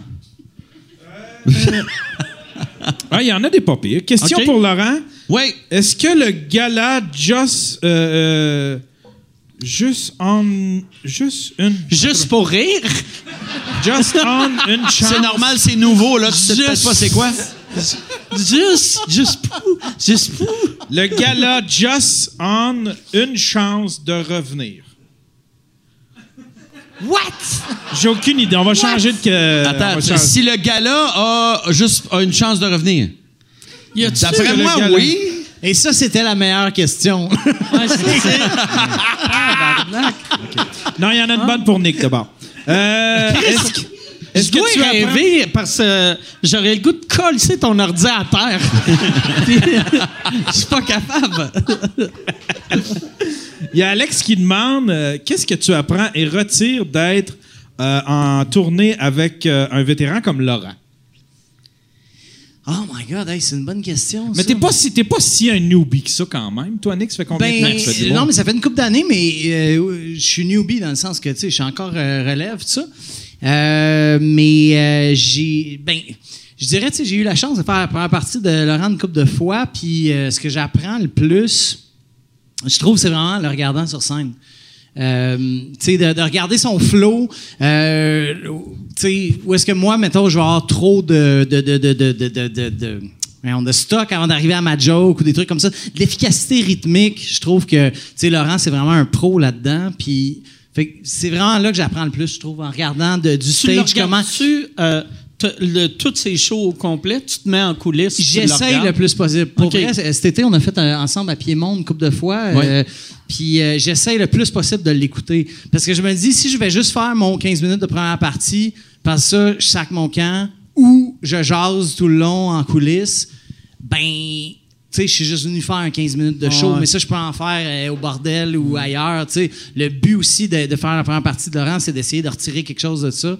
Puis, Mais euh, regarder d'autres humoristes, c'est- je trouve, moi, je trouve que c'est important, pas juste quand tu es un, un- de la relève puis que tu regardes quelqu'un qui est établi. Je trouve que peu importe qui t'es, peu importe le- à quel niveau tu es rendu, je trouve que c'est, bien de regarder d'autres humoristes. Ouais. T'apprends à regarder.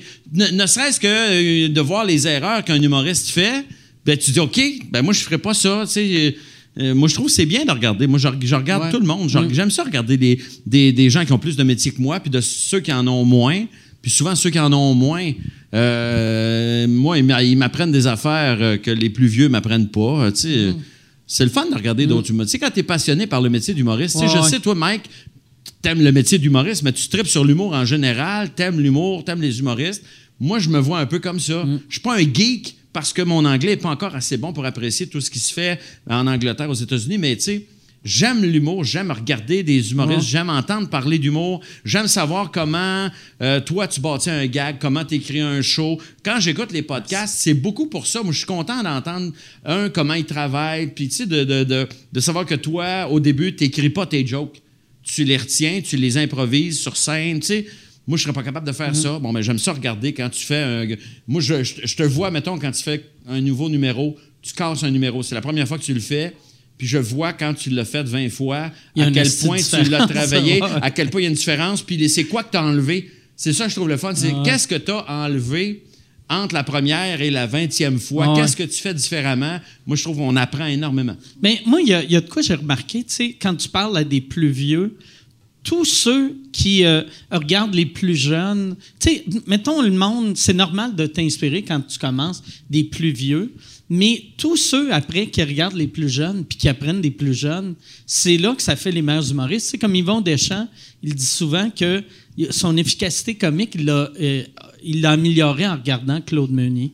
Mais tu sais, il y a bien des gars qui étaient rendus au point qu'Yvon était quand Ding et Dong sont arrivés, qui auraient fait Ah, c'est de l'humour absurde.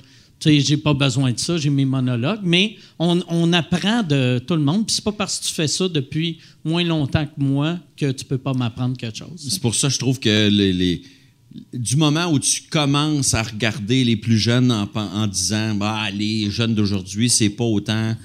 Sais, c'est pas aussi bon que dans mon Ouais. temps. Tu sais, quand tu as l'impression que ta génération à toi, là, ouais. c'est la dernière bonne génération, puis que tous les jeunes, ils ont rien compris, puis qu'ils ont pas de contenu, puis qu'ils sont pas social, puis qu'ils sont pas intelligents. Tu sais, t'es déjà has-been. Ben ouais, Pour moi, t'es déjà has-been.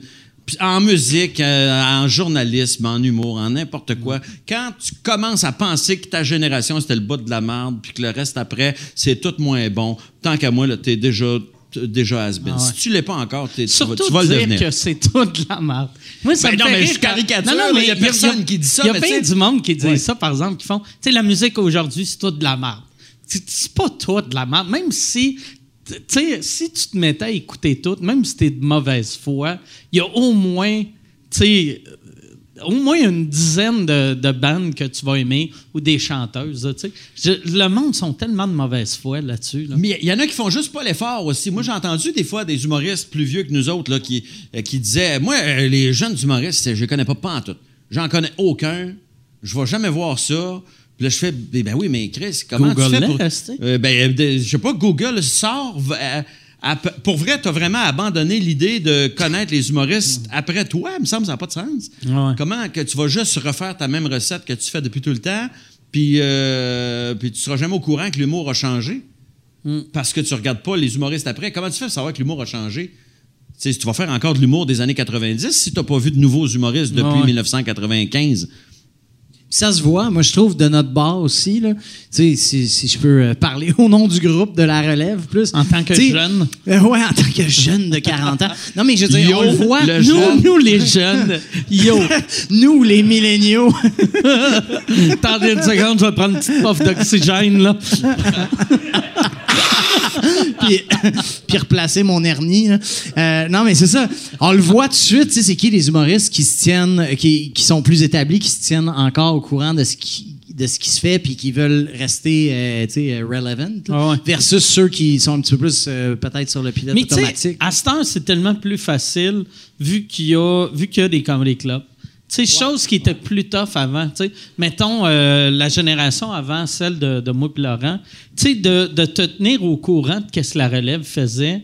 C'était tough en C'était crise. plus- sais. ouais, c'était plus Pour- tough, effectivement. Daniel Lemay ne pouvait pas venir rester au, au DAG à Québec voir, euh, voir les nouveaux. Mais nous autres, notre, notre génération, on était encore de l'époque où tu faisais des bars jusqu'au jour où tu jouais dans des vraies salles. Ouais, puis après, tu Puis, ton plus. but, c'était de pas retourner dans un bar. Ouais, ouais. Puis aujourd'hui, c'est différent. Le jouer dans les bars, parce que les bars, c'est plus juste jouer devant des gosses sous qui écoutent pas. Là. Jouer dans les bars, c'est, des bars, mais c'est, c'est comme des comédie clubs. Là. Tu, sais, tu Ah joues ouais. dans, dans des, des- des contextes qui sont le fun. C'est plus, c'est pas pareil. Moi, Ouais, le niveau on a joué dans des hosties de bars Ouais. de marde. Là. On mais- a fait de la tournée dans des conditions. Te rappelles-tu de Jonquière, un show, puis c'est pas contre la ville, c'est contre la place, l'endroit où on jouait. Puis, tu sais, moi, je venais de faire mon premier gala au Saint-Denis. Puis, le micro était branché d'une boîte en métal à terre. Puis, le technicien nous avait dit, des fois, il y a un buzz pendant le show. il y a comme un. Puis là, t'as juste, tu crisses un coup de pied dans la canne de métal. puis, le, puis le son va arrêter. Puis, c'est toi qui m'avais dit, réalises-tu, est-ce que t'as fait peut-être ton show le plus important à vie? Euh, au Saint-Denis la semaine passée, puis cette semaine, tu es dans un bar à Jonquière avec un technicien qui dit s'il y a un buzz, tu crisses un coup de pied dans la canne de métal. Mais tu sais, dans le temps, moi, la gros changement aussi, tu sais, euh, souvent, tu sais, t'arrivais dans une place qui avait pas souvent de l'humour, puis là, tu leur disais, y a-tu moyen, esti, de fermer, euh, fermer la TV pendant le show, tu sais? Ah non, il y a des gens qui les veulent avoir la- la- les résultats de la game. Là, Puis pas- comme, ah, esti, je vais, je vais baisser le volume. puis là, t'étais comme, bon, parfait. Fait que tu commençais une joke, puis des fois, t'entendais, ouais! Il y a des gens qui pensaient que l'humour, tu pouvais crisser ça n'importe où, puis Ouais. ça allait marcher. Ouais. Ouais. Aujourd'hui, les gens connaissent ça plus. Ouais, ouais. Aujourd'hui, là, quand tu vas d'une. Moi, en tout cas, je suis pas allé récemment dans une soirée d'humour où c'était vraiment mal fait. Ah, il en reste. Mais Il de y- moins il y en- en mais il moins. en reste Il en plus reste, beaucoup. mais de moins en moins. OK. Ouais, ouais. Ça, c'est la bonne nouvelle. Mais je pense que les comédie clubs ont aidé ça aussi. Tu sais, les places comme le bordel, ça a fait que la, la- la Ouais. game a monté de niveau aussi. là. Ben, les, le gens qui sont faire- venus au bordel ou qui ont vu le bordel puis qui ont une salle ou un bar, ils veulent reproduire un peu ce qu'ils ont Ouais, vu euh, au Ouais. bordel. On a comme établi, sans vouloir euh, se péter bretelles, je pense qu'on a établi quelque chose comme une, Un certain une- une standard. norme, un certain standard de, de Tu qualité. sais, chose qui n'existait pas avant, il y a, mettons, 5-6 ans. Tu sais, dans une salle de spectacle, tu pouvais prendre une pause, puis laisser le silence aller, puis le silence, c'était silencieux. Tandis que dans un bar, t'av- tu pouvais pas avoir même un demi une demi-seconde de silence sans que quelqu'un crie « Mon moi tes boules! » ou tu sais, euh, n'importe quoi. Toi aussi, là, tu te faisais crier ça? mais, mais tu sais, moi, c'était pour ça que, tu sais, mon, mon timing il est très. je- J'arrête pas parce que, mettons, les 20 premières années de ma carrière, si je prenais une pause, je me faisais crier des affaires à propos de mon pénis. De ton pénis? À propos de mon pénis ou mon cul. Ok, n'importe ou, quoi, euh, ok, c'est ça. N'importe quoi. je- fourrer une c'est très chèvre ou- spécifique. c'est- ouais, ouais. Tout était comme une star au DAG là, dans le temps, là, quand t'as commencé à faire des bars puis tout. là. Ouais, mais juste là. Ouais, mais pour le vrai- reste du Québec, Pour vrai, le taillissait, mais reste ça a du grande allée, ça se passait. Mais le DAG, c'est pas pareil. C'est la soirée la plus. D'abord, c'était la soirée la plus haute Ouais. au Québec.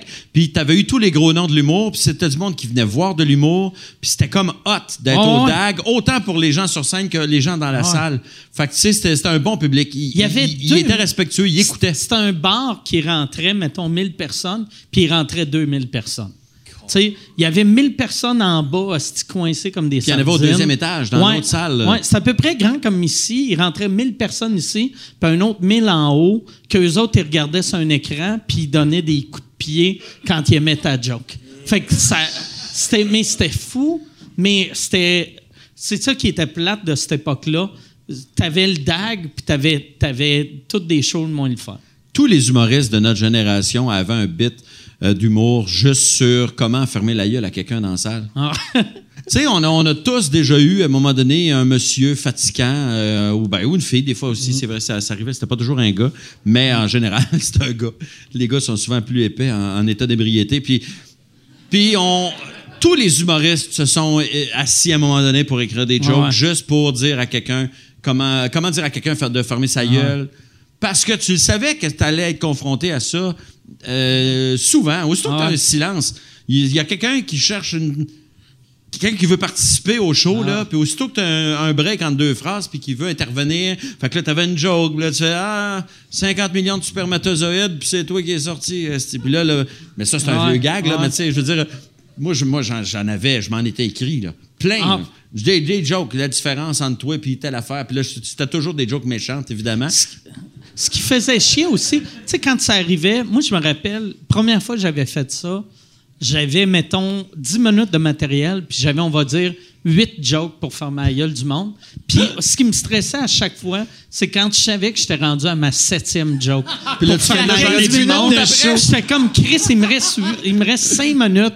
Puis j'ai. Fait que, tu sais, au début, le monde, c'est comme, c'est bien vite, Asti, ferme la gueule du monde avec des revirements, puis à la fin, c'est juste, ferme ta gueule, s'il vous plaît! Que t'allais dire rendu poli après mes red jokes. Merci beaucoup, monsieur.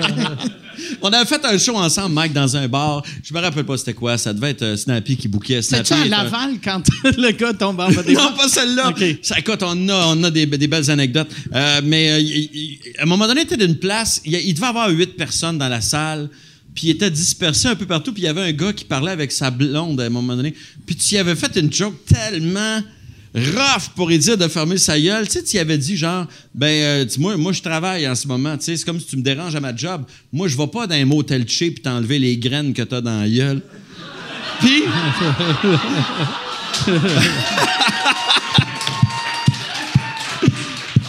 Et un peu plus tard, un peu plus tard dans ton bit, tu t'avais dans une, une joke où tu parlais de couple. Là, tu disais, y a-tu des couples dans la salle? Puis là, tu vois, tu spots le gars, tu dis, vous autres, est-ce que vous êtes un couple? Est-ce que- vous êtes un couple? Vous êtes, vous êtes pas un couple? Tu veux pas qu'on parle? On parle pas! Le gars, il y avait un couple dans la salle, puis il t'avait dit Tu veux pas que je parle? Ben, je parle pas! Eh, crise d'ambiance. Ouais. C'est qu'en plus, moi, j'avais pas, tu sais, comme euh, toi, t'étais bon là-dessus. Tu sais, quelqu'un qui parle, au début, t'es mollo avec. Mais tu sais, moi, j'avais pas ça. Moi, c'était direct des hosties de jokes chiennes. Mais y a- oui, mais ça, c'est normal aussi au début, à un moment donné. Mais c'est parce que moi, j'ai remarqué ça des fois chez les humoristes.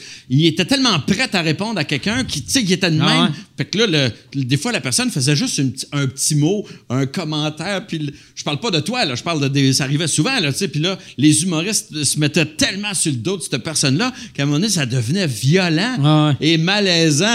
puis tu fais, hey, le gars, il est il a juste dit une, une phrase de trop. Puis là, tu sais, mais tu sais, on, on- quand on quand as écrit tes phrases pour fermer la gueule à quelqu'un, t'as hâte de les dire. Ouais, vu que tu sais que c'est tes meilleurs jokes. Fait que tu crées des occasions de les dire. Mais moi, moi euh, ouais, c'est vrai que je sais pas si pire, mais moi, c'était surtout des petites jokes de ouais, ouais, ta gueule. Tu sais, tu sais, juste ça, ça fait rire. Ah ouais, puis, mais ouais. puis ça désamorce. Mais, Mais ça dépend, on dirait, la, la- la gravité de ce que la personne a dit. tu. Ouais, ouais, non, plus la sûr. personne a été condescendante, plus tu peux y rentrer dedans. là. Tu Ouais, on dirait que la, la foule est vraiment fair là-dedans, là, je trouve. là. Tu on le voit beaucoup en animation, là, tu entre autres au bordel, mais dans plein d'autres salles. là, tu sais, que plus la personne a été chiante, plus le mood du groupe est comme Oh, j'espère qu'il va y rentrer Mais quand- dedans. Ben, Ouais. excuse-moi, Mike, j'allais dire, le truc, c'est que tu commences par des jokes un peu sweet.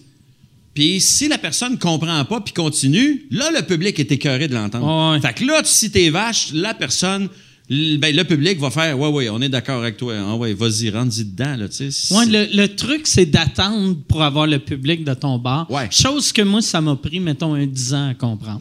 Que c'est logique. Est-ce que un épais devrait savoir ça? Troisième show, mais, tu sais, euh, ouais, je sais pas pourquoi ça a été long de même.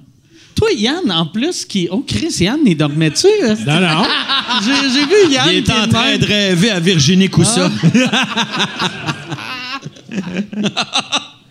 Mais- Moi, ça m'est. Excuse, vas-y, non, Mike, non, euh, euh, je voulais juste savoir, toi, Yann, que tu es en début de carrière de stand-up, là, tu as, fait combien de shows à date? Je sais pas, je dois en avoir fait une vingtaine, admettons. Fait que toi, toi, toi en plus, j'ai vu des vidéos de toi.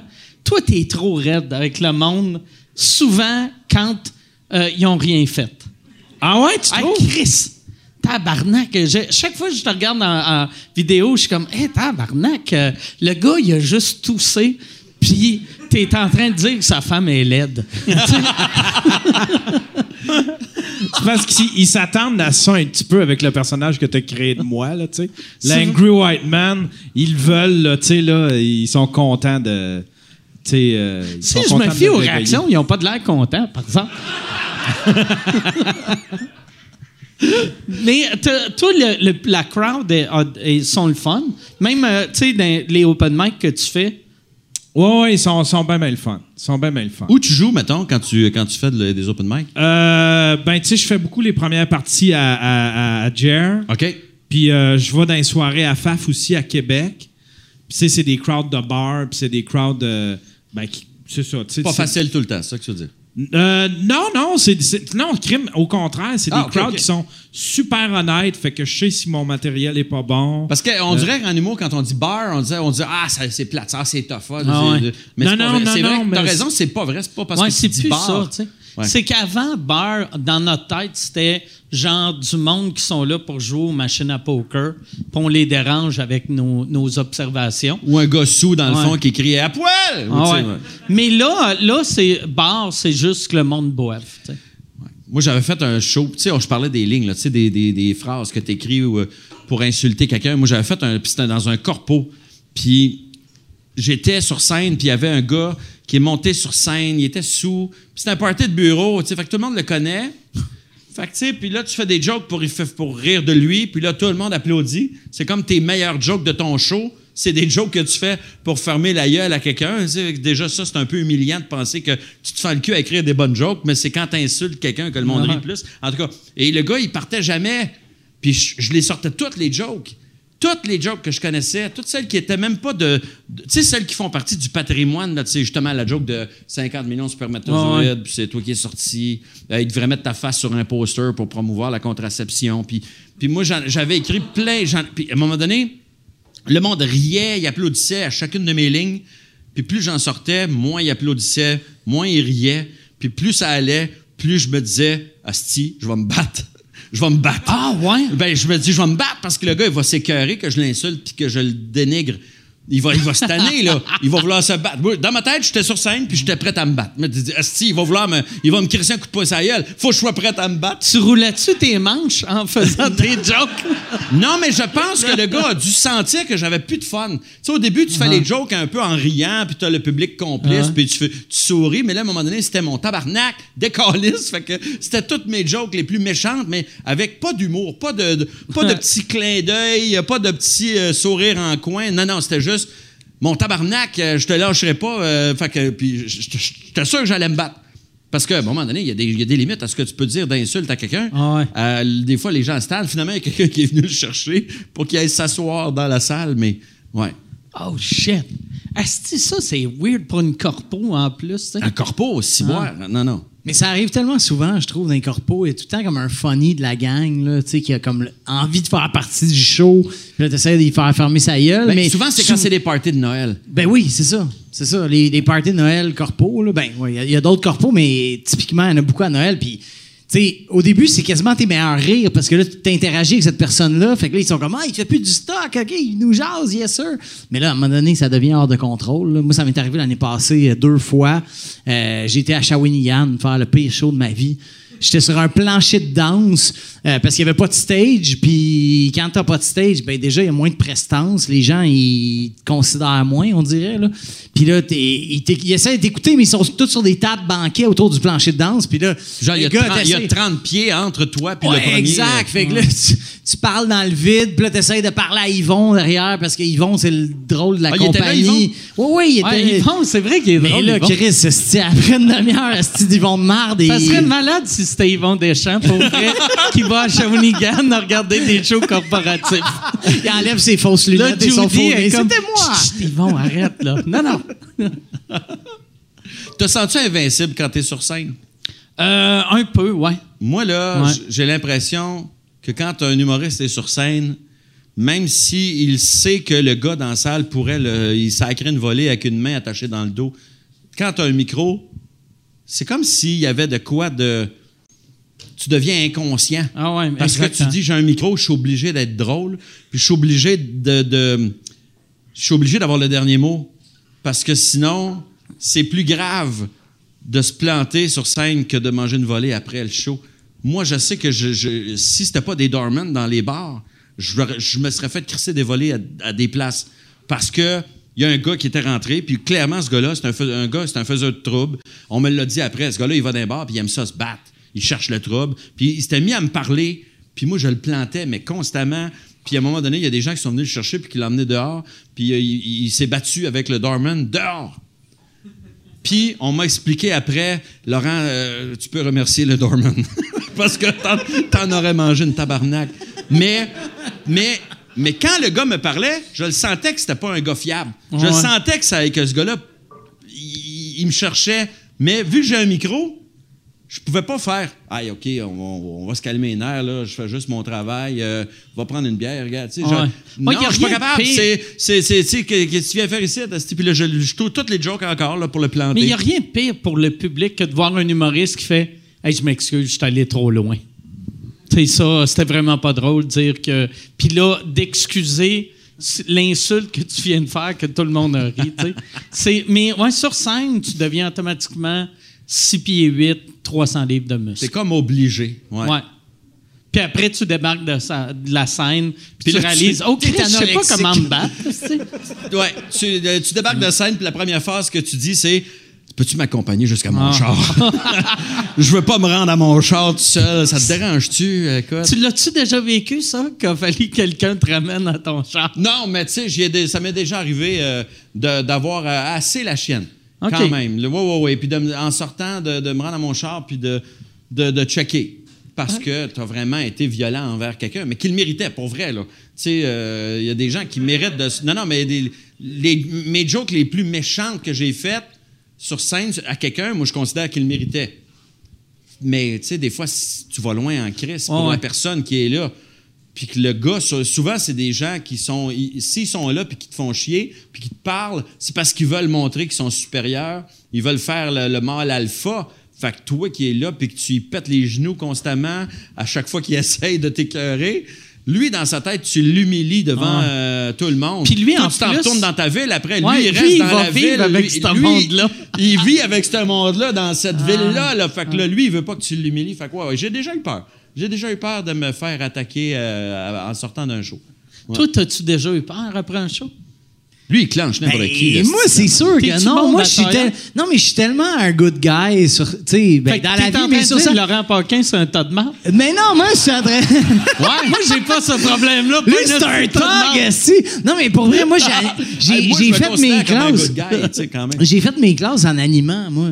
Fait que, tu sais, en, en animant, là, moi, j'ai, ben, peut-être je devrais pas, mais je me mets un peu la responsabilité de. Faut que, la- que le mood de la salle soit nice pour les invités. Tu sais, quand j'anime au bordel, là, tu sais, le, le crowd work du début, il va. Il, il y a une grosse influence sur l'attitude de la pièce. C'est sûr que les invités ont une grosse, un- une grosse importance, là, plus grosse que, que l'animateur, of course, mais si j'ai été comme bitch avec deux, trois personnes de suite, puis que le mood n'est pas là, les premiers humoristes vont faire comme tabarnak, la crowd était bien de la merde à soir, tu sais.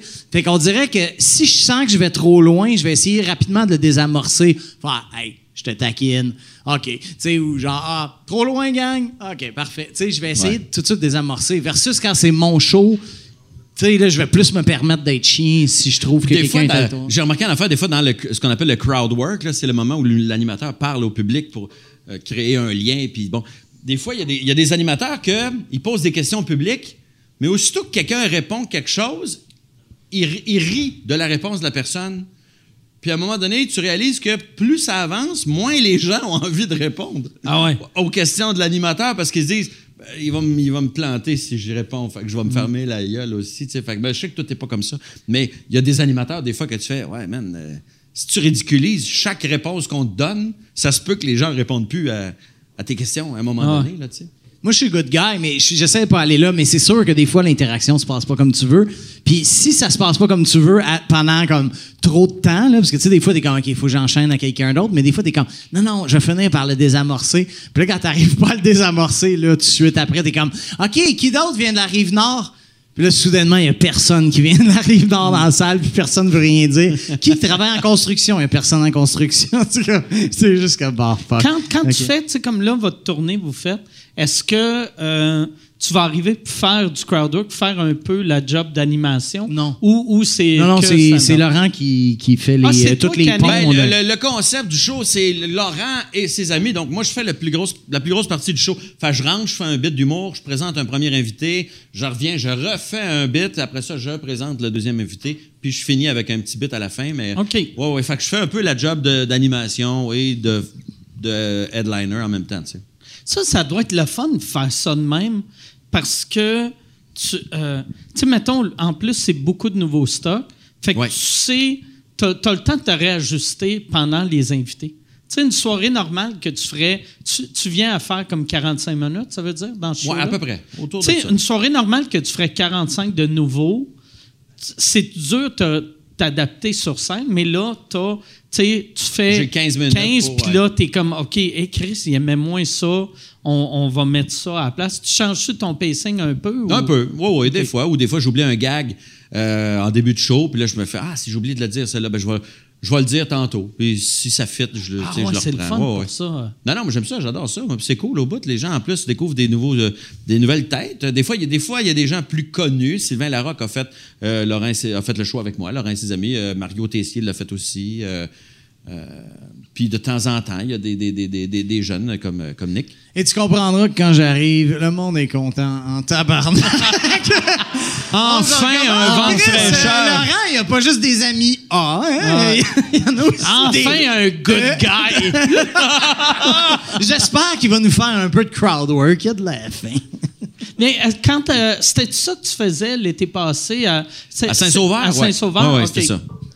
Mais avec des invités euh, différents d'un soir à l'autre. C'était pas toujours. euh, Là, pour la run de la- ici en Abitibi, ben là, on a, on a les deux mêmes. C'est Daniel Grenier puis, euh, puis Nick. Puis ça, c'était euh, les, les premiers shows à Saint-Sauveur, c'était les premiers shows qu'il y a eu pas mal au Québec, tu sais. Ben Euh, oui, euh, euh, après le, le début de la, Ouais, ouais, que- du confinement, c'était les premiers shows. On recommençait. on rejouait dans des salles. Les gens n'étaient pas si safe que ça. On se sent, c'était comme weird.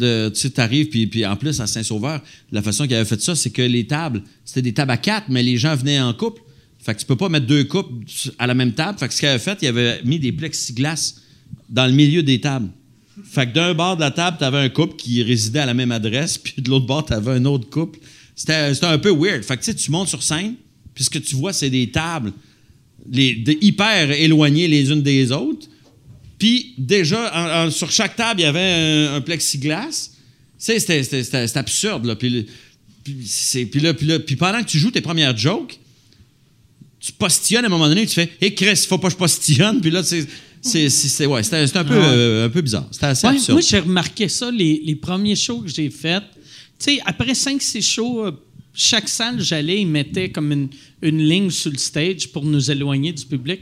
Mais je me rappelle, le premier soir, j'avais postillonné, puis je l'avais vu partir, mais il avait tombé sur le stage, puis j'étais tellement soulagé. Puis je sais même pas si le public l'avait vu, mais tu sais, il y a de quoi de weird de parler, puis de... Tu continues à parler. D'analyser la trajectoire de ton comme, moton Ah, je viens de tuer quelqu'un. Hey, Yann, y a-tu d'autres questions? Chris, on dirait vraiment que tu dors. Avec là, en plus, il y a la calotte croche.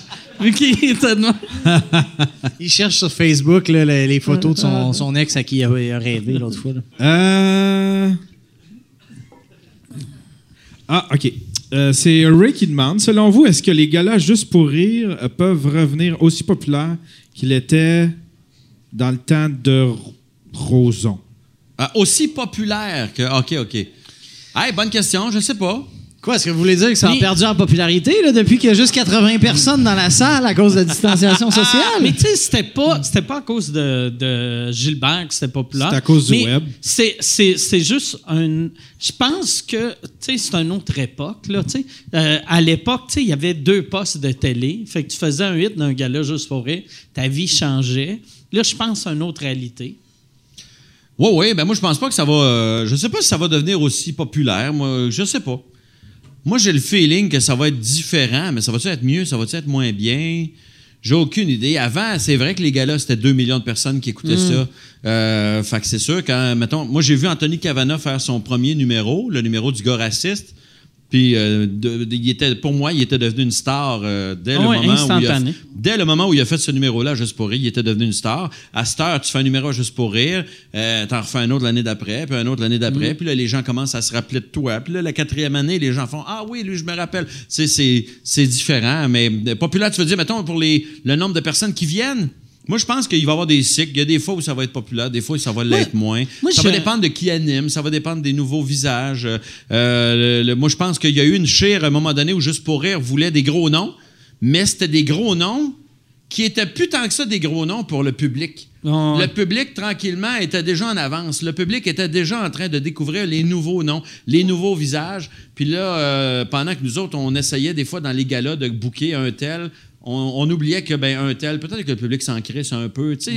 Y a- il y a- ça roule comme ça. Il y a des, il y a des changements. Tu vois, c'est un peu triste, évidemment, mais euh, l'histoire de Julien Lacroix, mais quand il a co-animé avec Adib, ça a été un événement, ça. Le- C'est le gala qui s'est le plus vendu cette année-là.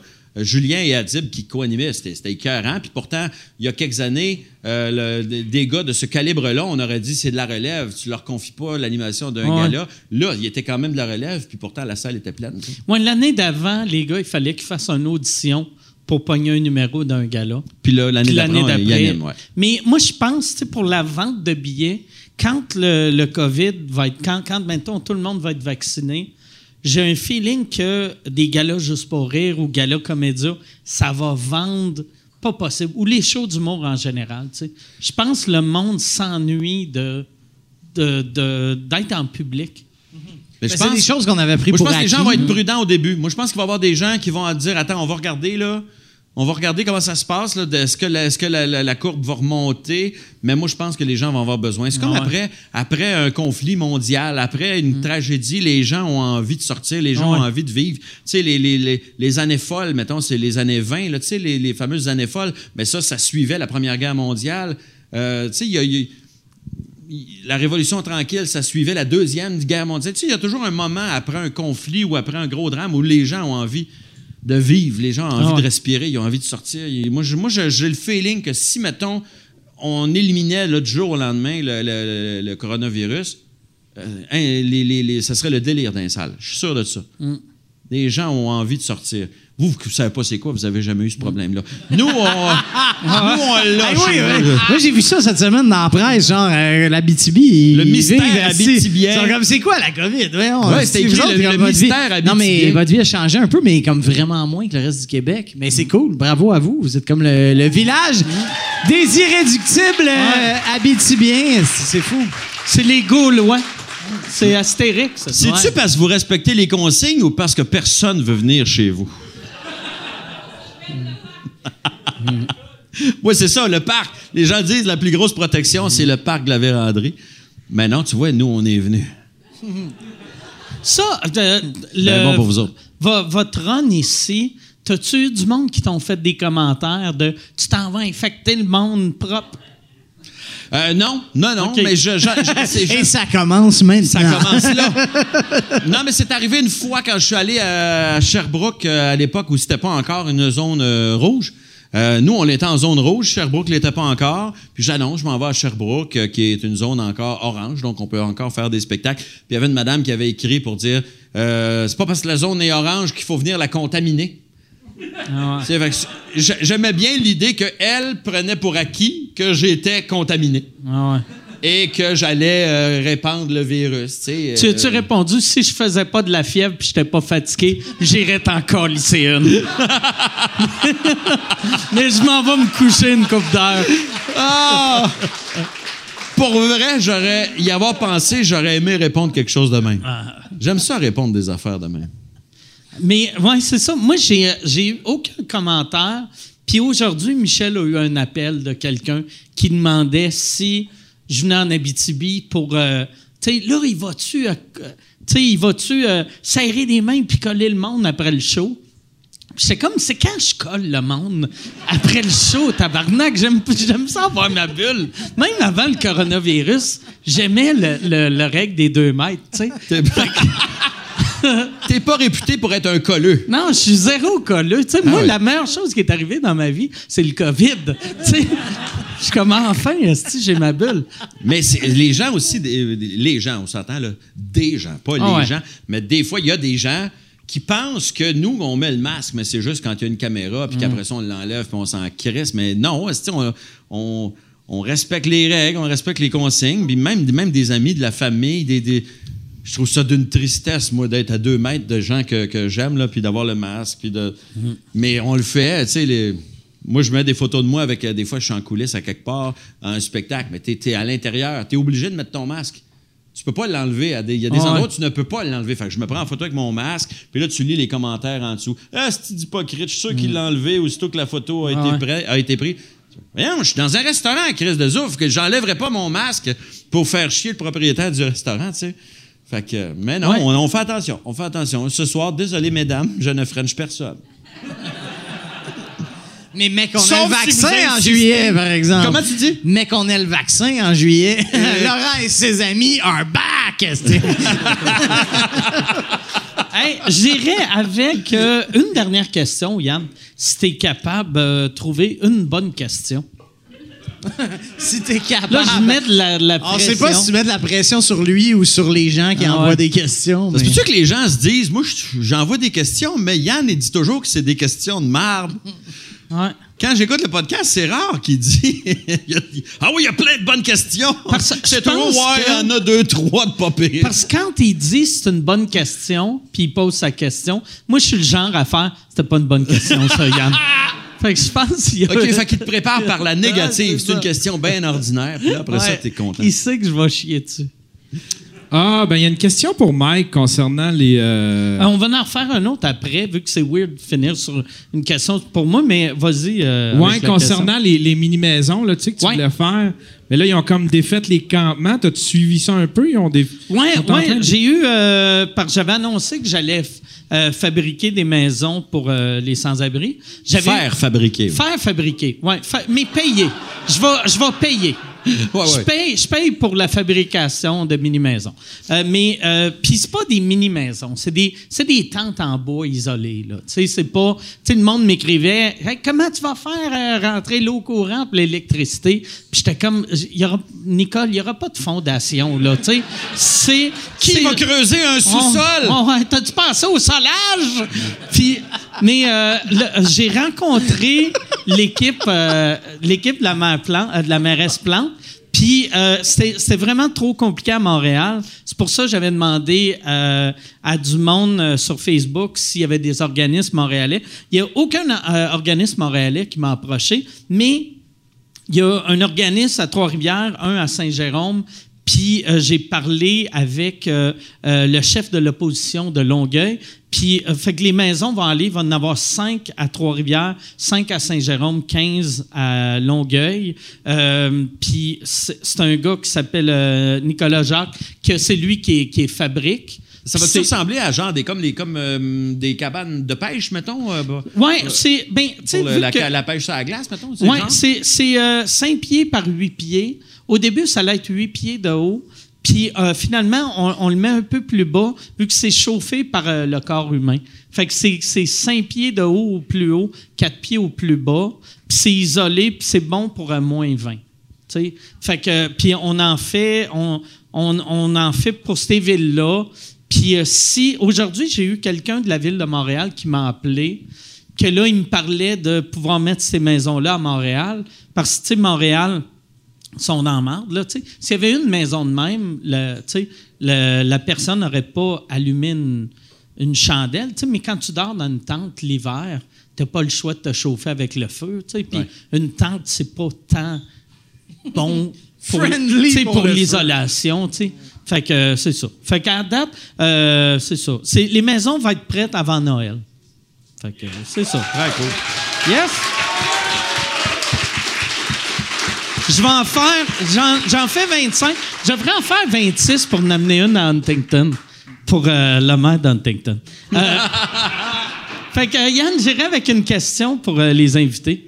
Ah, j'ai, dit- j'ai des gens qui demandent si euh, euh, Laurent aimerait ça partir son podcast un jour. Est-ce que c'est quelque chose que tu as déjà envisagé? Oui, euh, oui, oui, j'ai, euh, oui, j'y ai pensé beaucoup. En fait, je l'ai, j'ai des projets, des fois, j'ai des idées. J'ai pas encore décidé exactement qu'est-ce que ça serait. Euh, mais quand, quand j'ai eu l'idée de le faire, je me suis acheté un peu ce qu'il faut. Tu sais, j'ai acheté la console, je me suis acheté des bons micros. Puis quand la, la pandémie est arrivée, ça me tentait pas de faire un podcast avec. euh, ça me tentait pas de faire un podcast sur Zoom. Ouais. Je voulais un podcast avec du monde euh, devant moi. Je voulais. Puis là, j'attendais tout le temps. Je me dis, au début, on pensait que ça allait être bien temporaire aussi. Ouais, c'était deux arrivé. semaines. Ben, au moins, c'est ça. tu sais, au mois de mars, tu sais, quand, quand ils nous ont dit au mois de mars, restez chez vous, je me disais, bon, ben, ça va attendre peut-être à cet été. Puis là, cet été, je me dis, ben, ça va peut-être être cet automne. Puis finalement, ça sera même pas cette année. Fait que. Ouais. Mais ouais, ouais, ouais, j'aimerais ça. J'ai des idées de, de podcast. Tu sais, Je veux pas faire le, le 800, 800e humoriste qui fait un podcast, là, mais je pense qu'il y a moyen d'amener quelque chose. 786e. Ouais, ouais, mais non, Non, mais, il faut euh, que je regarde ce qui se fait aussi. Je, je voudrais pas refaire euh, ce que tu fais. Tu sais, je voudrais pas refaire sous écoute, mais euh, animé par moi. Tu sais, fait qu'il faudrait Ouais. que ce soit un concept différent. Mais tu sais, il y a Faudrait- moyen. Tu sais, la télé, ça fait 70 ans qu'elle existe, la télé. Puis ils réussissent à faire des nouveaux concepts qui sont surprenants. Fait que c'est sûr que le podcast, c'était plus facile à, à mon époque. Tu c'est weird de parler de mon époque de il y a Non, non, mais 9 quand là. commencé, il y en avait un. là, tu tu dans, dans le temps, tu le concept, c'était Ouais, je vais parler. Ah, Chris, all right, Ouais. c'est nouveau. Mais, mais là, il y, en a, y en a tellement, c'est ça, il faut que tu arrives avec une meilleure idée que moi à l'époque. tu. Mais il serait, ben, tu serais bon. Tu serais bon. Toi, t'es Ben, t'es le genre de personne, euh, ben, je trouve typique qui pourrait faire un podcast parce que, tu sais, Laurent, ben, il est drôle, puis il a des opinions, puis tout ça. Fait que, puis t'es un bon animateur. T'as fait de la radio longtemps, tu sais. Mais T'es quelqu'un qui a cette expérience-là. Même si on essaye d'avoir un concept original ou quelque chose, tu peux pas tant que ça être si original dans un Ouais. concept. Quand tu veux faire un podcast où l'essentiel, c'est de, c'est de la discussion, si moi, si je ferais pas un, je ferais pas un podcast pour euh, trouver quelque chose de, de- de complètement nouveau avec de- des... Tu sais, tu comprends? Il, faut- il faudrait que ça soit du monde qui jase. Ouais, ouais, mais ouais. Fait que euh, je veux pas mettre des, mettre des contraintes puis dire OK, tu viens, mais il faut que tu chantes une chanson puis tu vas te préparer un bout où je vais te, je vais te faire des questions en rafale puis après ça, euh, on va jouer à euh, ni oui ni non. puis tu comprends? ouais. Fait il, il faut que ça reste quand même euh, de la discussion. En plus, c'est un, un podcast, les premières années, c'est zéro payant. Ben Fait que non, si, si tu arrives avec un concept que tu as, des questions en rafale, tu as des quiz, tu as ci, tu as ça, tu as besoin d'une équipe ou tu as besoin de toi de travailler 75 heures par C'est de semaine. l'énergie perdue. Puis là, si, si tu sais, mettons, le but de faire un podcast au début, c'est que même si tu fais pas d'argent, c'est tellement facile à faire que tu t'en fous. Mais aussitôt que ça devient compliqué, il y a, personne, même si tu adores ça, il y a personne qui va passer 80 heures par semaine s'il n'y a pas au moins un petit salaire, tu sais. Je pense.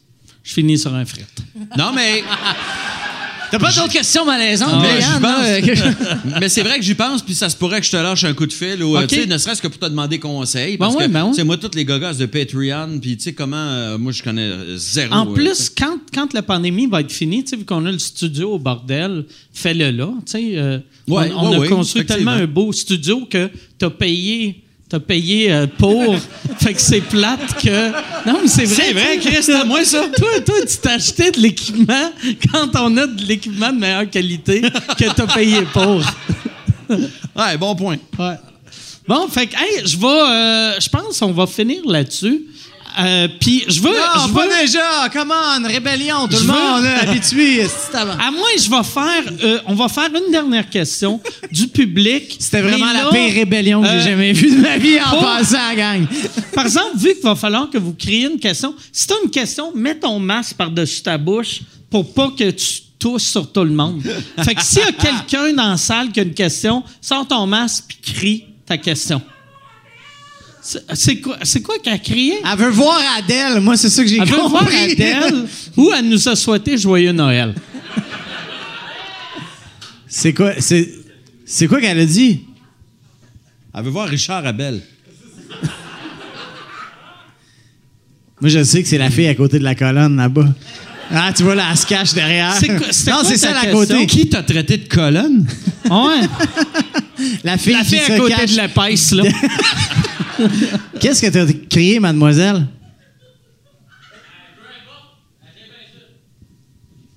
Hey, sérieux, c'était OK, pas beaucoup. attends, non, non, il met son masque.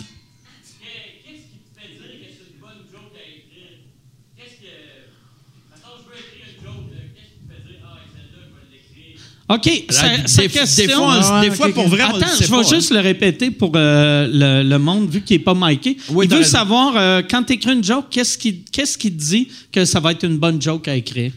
Ah, des fois, des fois, elle nous fait rire. Moi, des fois, ça me fait rire. Des fois, je ne le sais pas pas en tout. Pour vrai, il y a des fois où on les essaye. On se dit, ben, quand j'aurai l'occasion de roder, je vais aller au bordel. Euh, puis là, après le show, ben, tu barres toutes les jokes qui n'ont pas marché. Puis, euh, mais, mais je sais pas. Des fois, quand- euh, c'est une bonne question. Moi, des, fois, des fois, on le sait, mais on le sait. On pourrait pas te dire pourquoi. Des fois, tu le sais. Ça, c'est drôle. Mais pourquoi c'est drôle? Aucune idée. C'est des fois, c'est tellement non, mais c'est vrai, des fois, c'est tellement ouais. instinctif. Euh, tu le sais que c'est drôle, mais comment? euh, Ça, ça s'explique pas tout le temps. Il y a des affaires, c'est ça aussi que j'adore de l'humour, que peu importe l'expérience que tu as ou le talent que tu as, on se trompe souvent. Ouais. Sur, des fois, ça arrive que tu es comme, Calais, ça, là, c'est la meilleure joke que j'ai écrite de ma vie. Tu l'essayes, rien, rien, zéro. Puis t'es comme, Chris, ça fait 25 ans que je fais ça. Puis c'est ça la meilleure chose que j'écris. C'est même pas de calibre avoir un sourire. Puis avoue, ça fait chier quand dans le même show, t'as cette joke-là, puis une autre que tu trouves fucking facile. Puis, là, tout le monde, esti grosse clap. Ah ouais. t'es comme, ah, really, really, mon jeu de mots, tabarnak, ben oui, esti, j'aurais dû m'en douter. Mais en fait, des fois, pour savoir quand la joke est assez bonne pour que tu gardes, moi, c'est euh, Sylvain euh, Larocque qui faisait ça, mais je pense qu'il l'a pris aussi d'un humoriste américain. Il, il fait la joke trois fois. Puis si elle marche trois fois, il considère qu'elle est assez bonne, puis il la- il l'ajoute à son matériel. Puis si elle marche pas, ben il donne trois chances. Je trouve, je trouve ça intéressant comme règle. Moi, je fais un, un gag. Si ça marche pas, je me dis peut-être je l'ai mal euh, phrasé. Je vais, je vais essayer de l'améliorer. Je vais le refaire. Si ça marche pas, je donne une dernière chance. Puis après ça, il, il est disparu euh, pour toujours. C'est drôle que tu dises que c'est américain, par exemple. Parce que, Non, mais ça, j'ai entendu, je three- pense que c'est Sam Three avait dit strikes and you're out, là, tu sais, c'est vraiment le, le, le mais, américain de mais j'avais vu un documentaire. Je pense que c'est Sam Ouais. Kinison qui faisait ça. Puis j'ai fait Ah, c'est probablement que là que Sylvain a pris ça. Ouais, ouais. Puis moi, je l'ai pris de Sylvain parce que je trouve que c'est une bonne règle. Ouais, de- moi, de- j'ai tout le temps, je- j'entendais tout le temps ça, sûrement de la rock, mais euh, moi, on dirait, je, je l'essaye deux fois. Je, je suis jamais capable de, je me rends jamais à la troisième fois. Si ça marche pas après deux fois, je fais fuck off, elle marchera pas, mais je la jette pas. Je la laisse dans, dans un dossier que cinq ans après, je réessaye. Puis ça arrive des fois qu'il y a des jokes que ça marche pas là, ça marchera pas dans cinq ans, mais dans dix ans, c'est hilarant. Dans 100 ans, quelqu'un va Ah trouver ouais. tes notes. Là, on Ouais. va, man, c'était du génie! Il était juste, il était précurseur. mais, mais des fois, tu sais, c'est juste. Ouais, c'est ça. Tu sais, l'humour, c'est, c'est pour ça qu'on dit souvent que l'humour vieillit pas bien. Des fois, t'as une joke, elle est drôle là. Puis d'autres fois, t'écris une joke, elle est hilarante, mais elle aura marché il y a cinq ans ou Ouais. elle va marcher dans cinq ans. Ben, moi, il y a des gags, mettons, euh, que des, des gags que j'ai refait des fois dans des occasions particulières, des corpos ou, euh, en impro, il me revenait un gag là, de, que j'ai écrit il y a longtemps. Puis le, le- le- des fois, il y a des gags que j'ai écrits il y a longtemps qui avaient des gros rires, des claps des fois. Quand je, je refais le même gag aujourd'hui, j'ai juste un rire correct. Ça veut dire pour moi que ce gag-là, il a vieilli. Ouais, ouais. Ça veut pas dire que tout le monde l'avait déjà entendu puis il s'en rappelle. Ça veut dire que le gag, il était bon à une certaine époque, puis aujourd'hui, il l'est plus tellement. Mais puis des fois, c'est l'inverse aussi. Il y a des gags qui arrêtent de marcher. Tu fais ton show pendant, mettons, deux ans et demi de tournée. La première année, il y a un gag là, qui est killer tout le long. Puis d'un coup, il se met à plus marcher. Puis on sait pas pourquoi. Puis tu l'essayes dix mille façons différentes, puis le gag, il marche plus.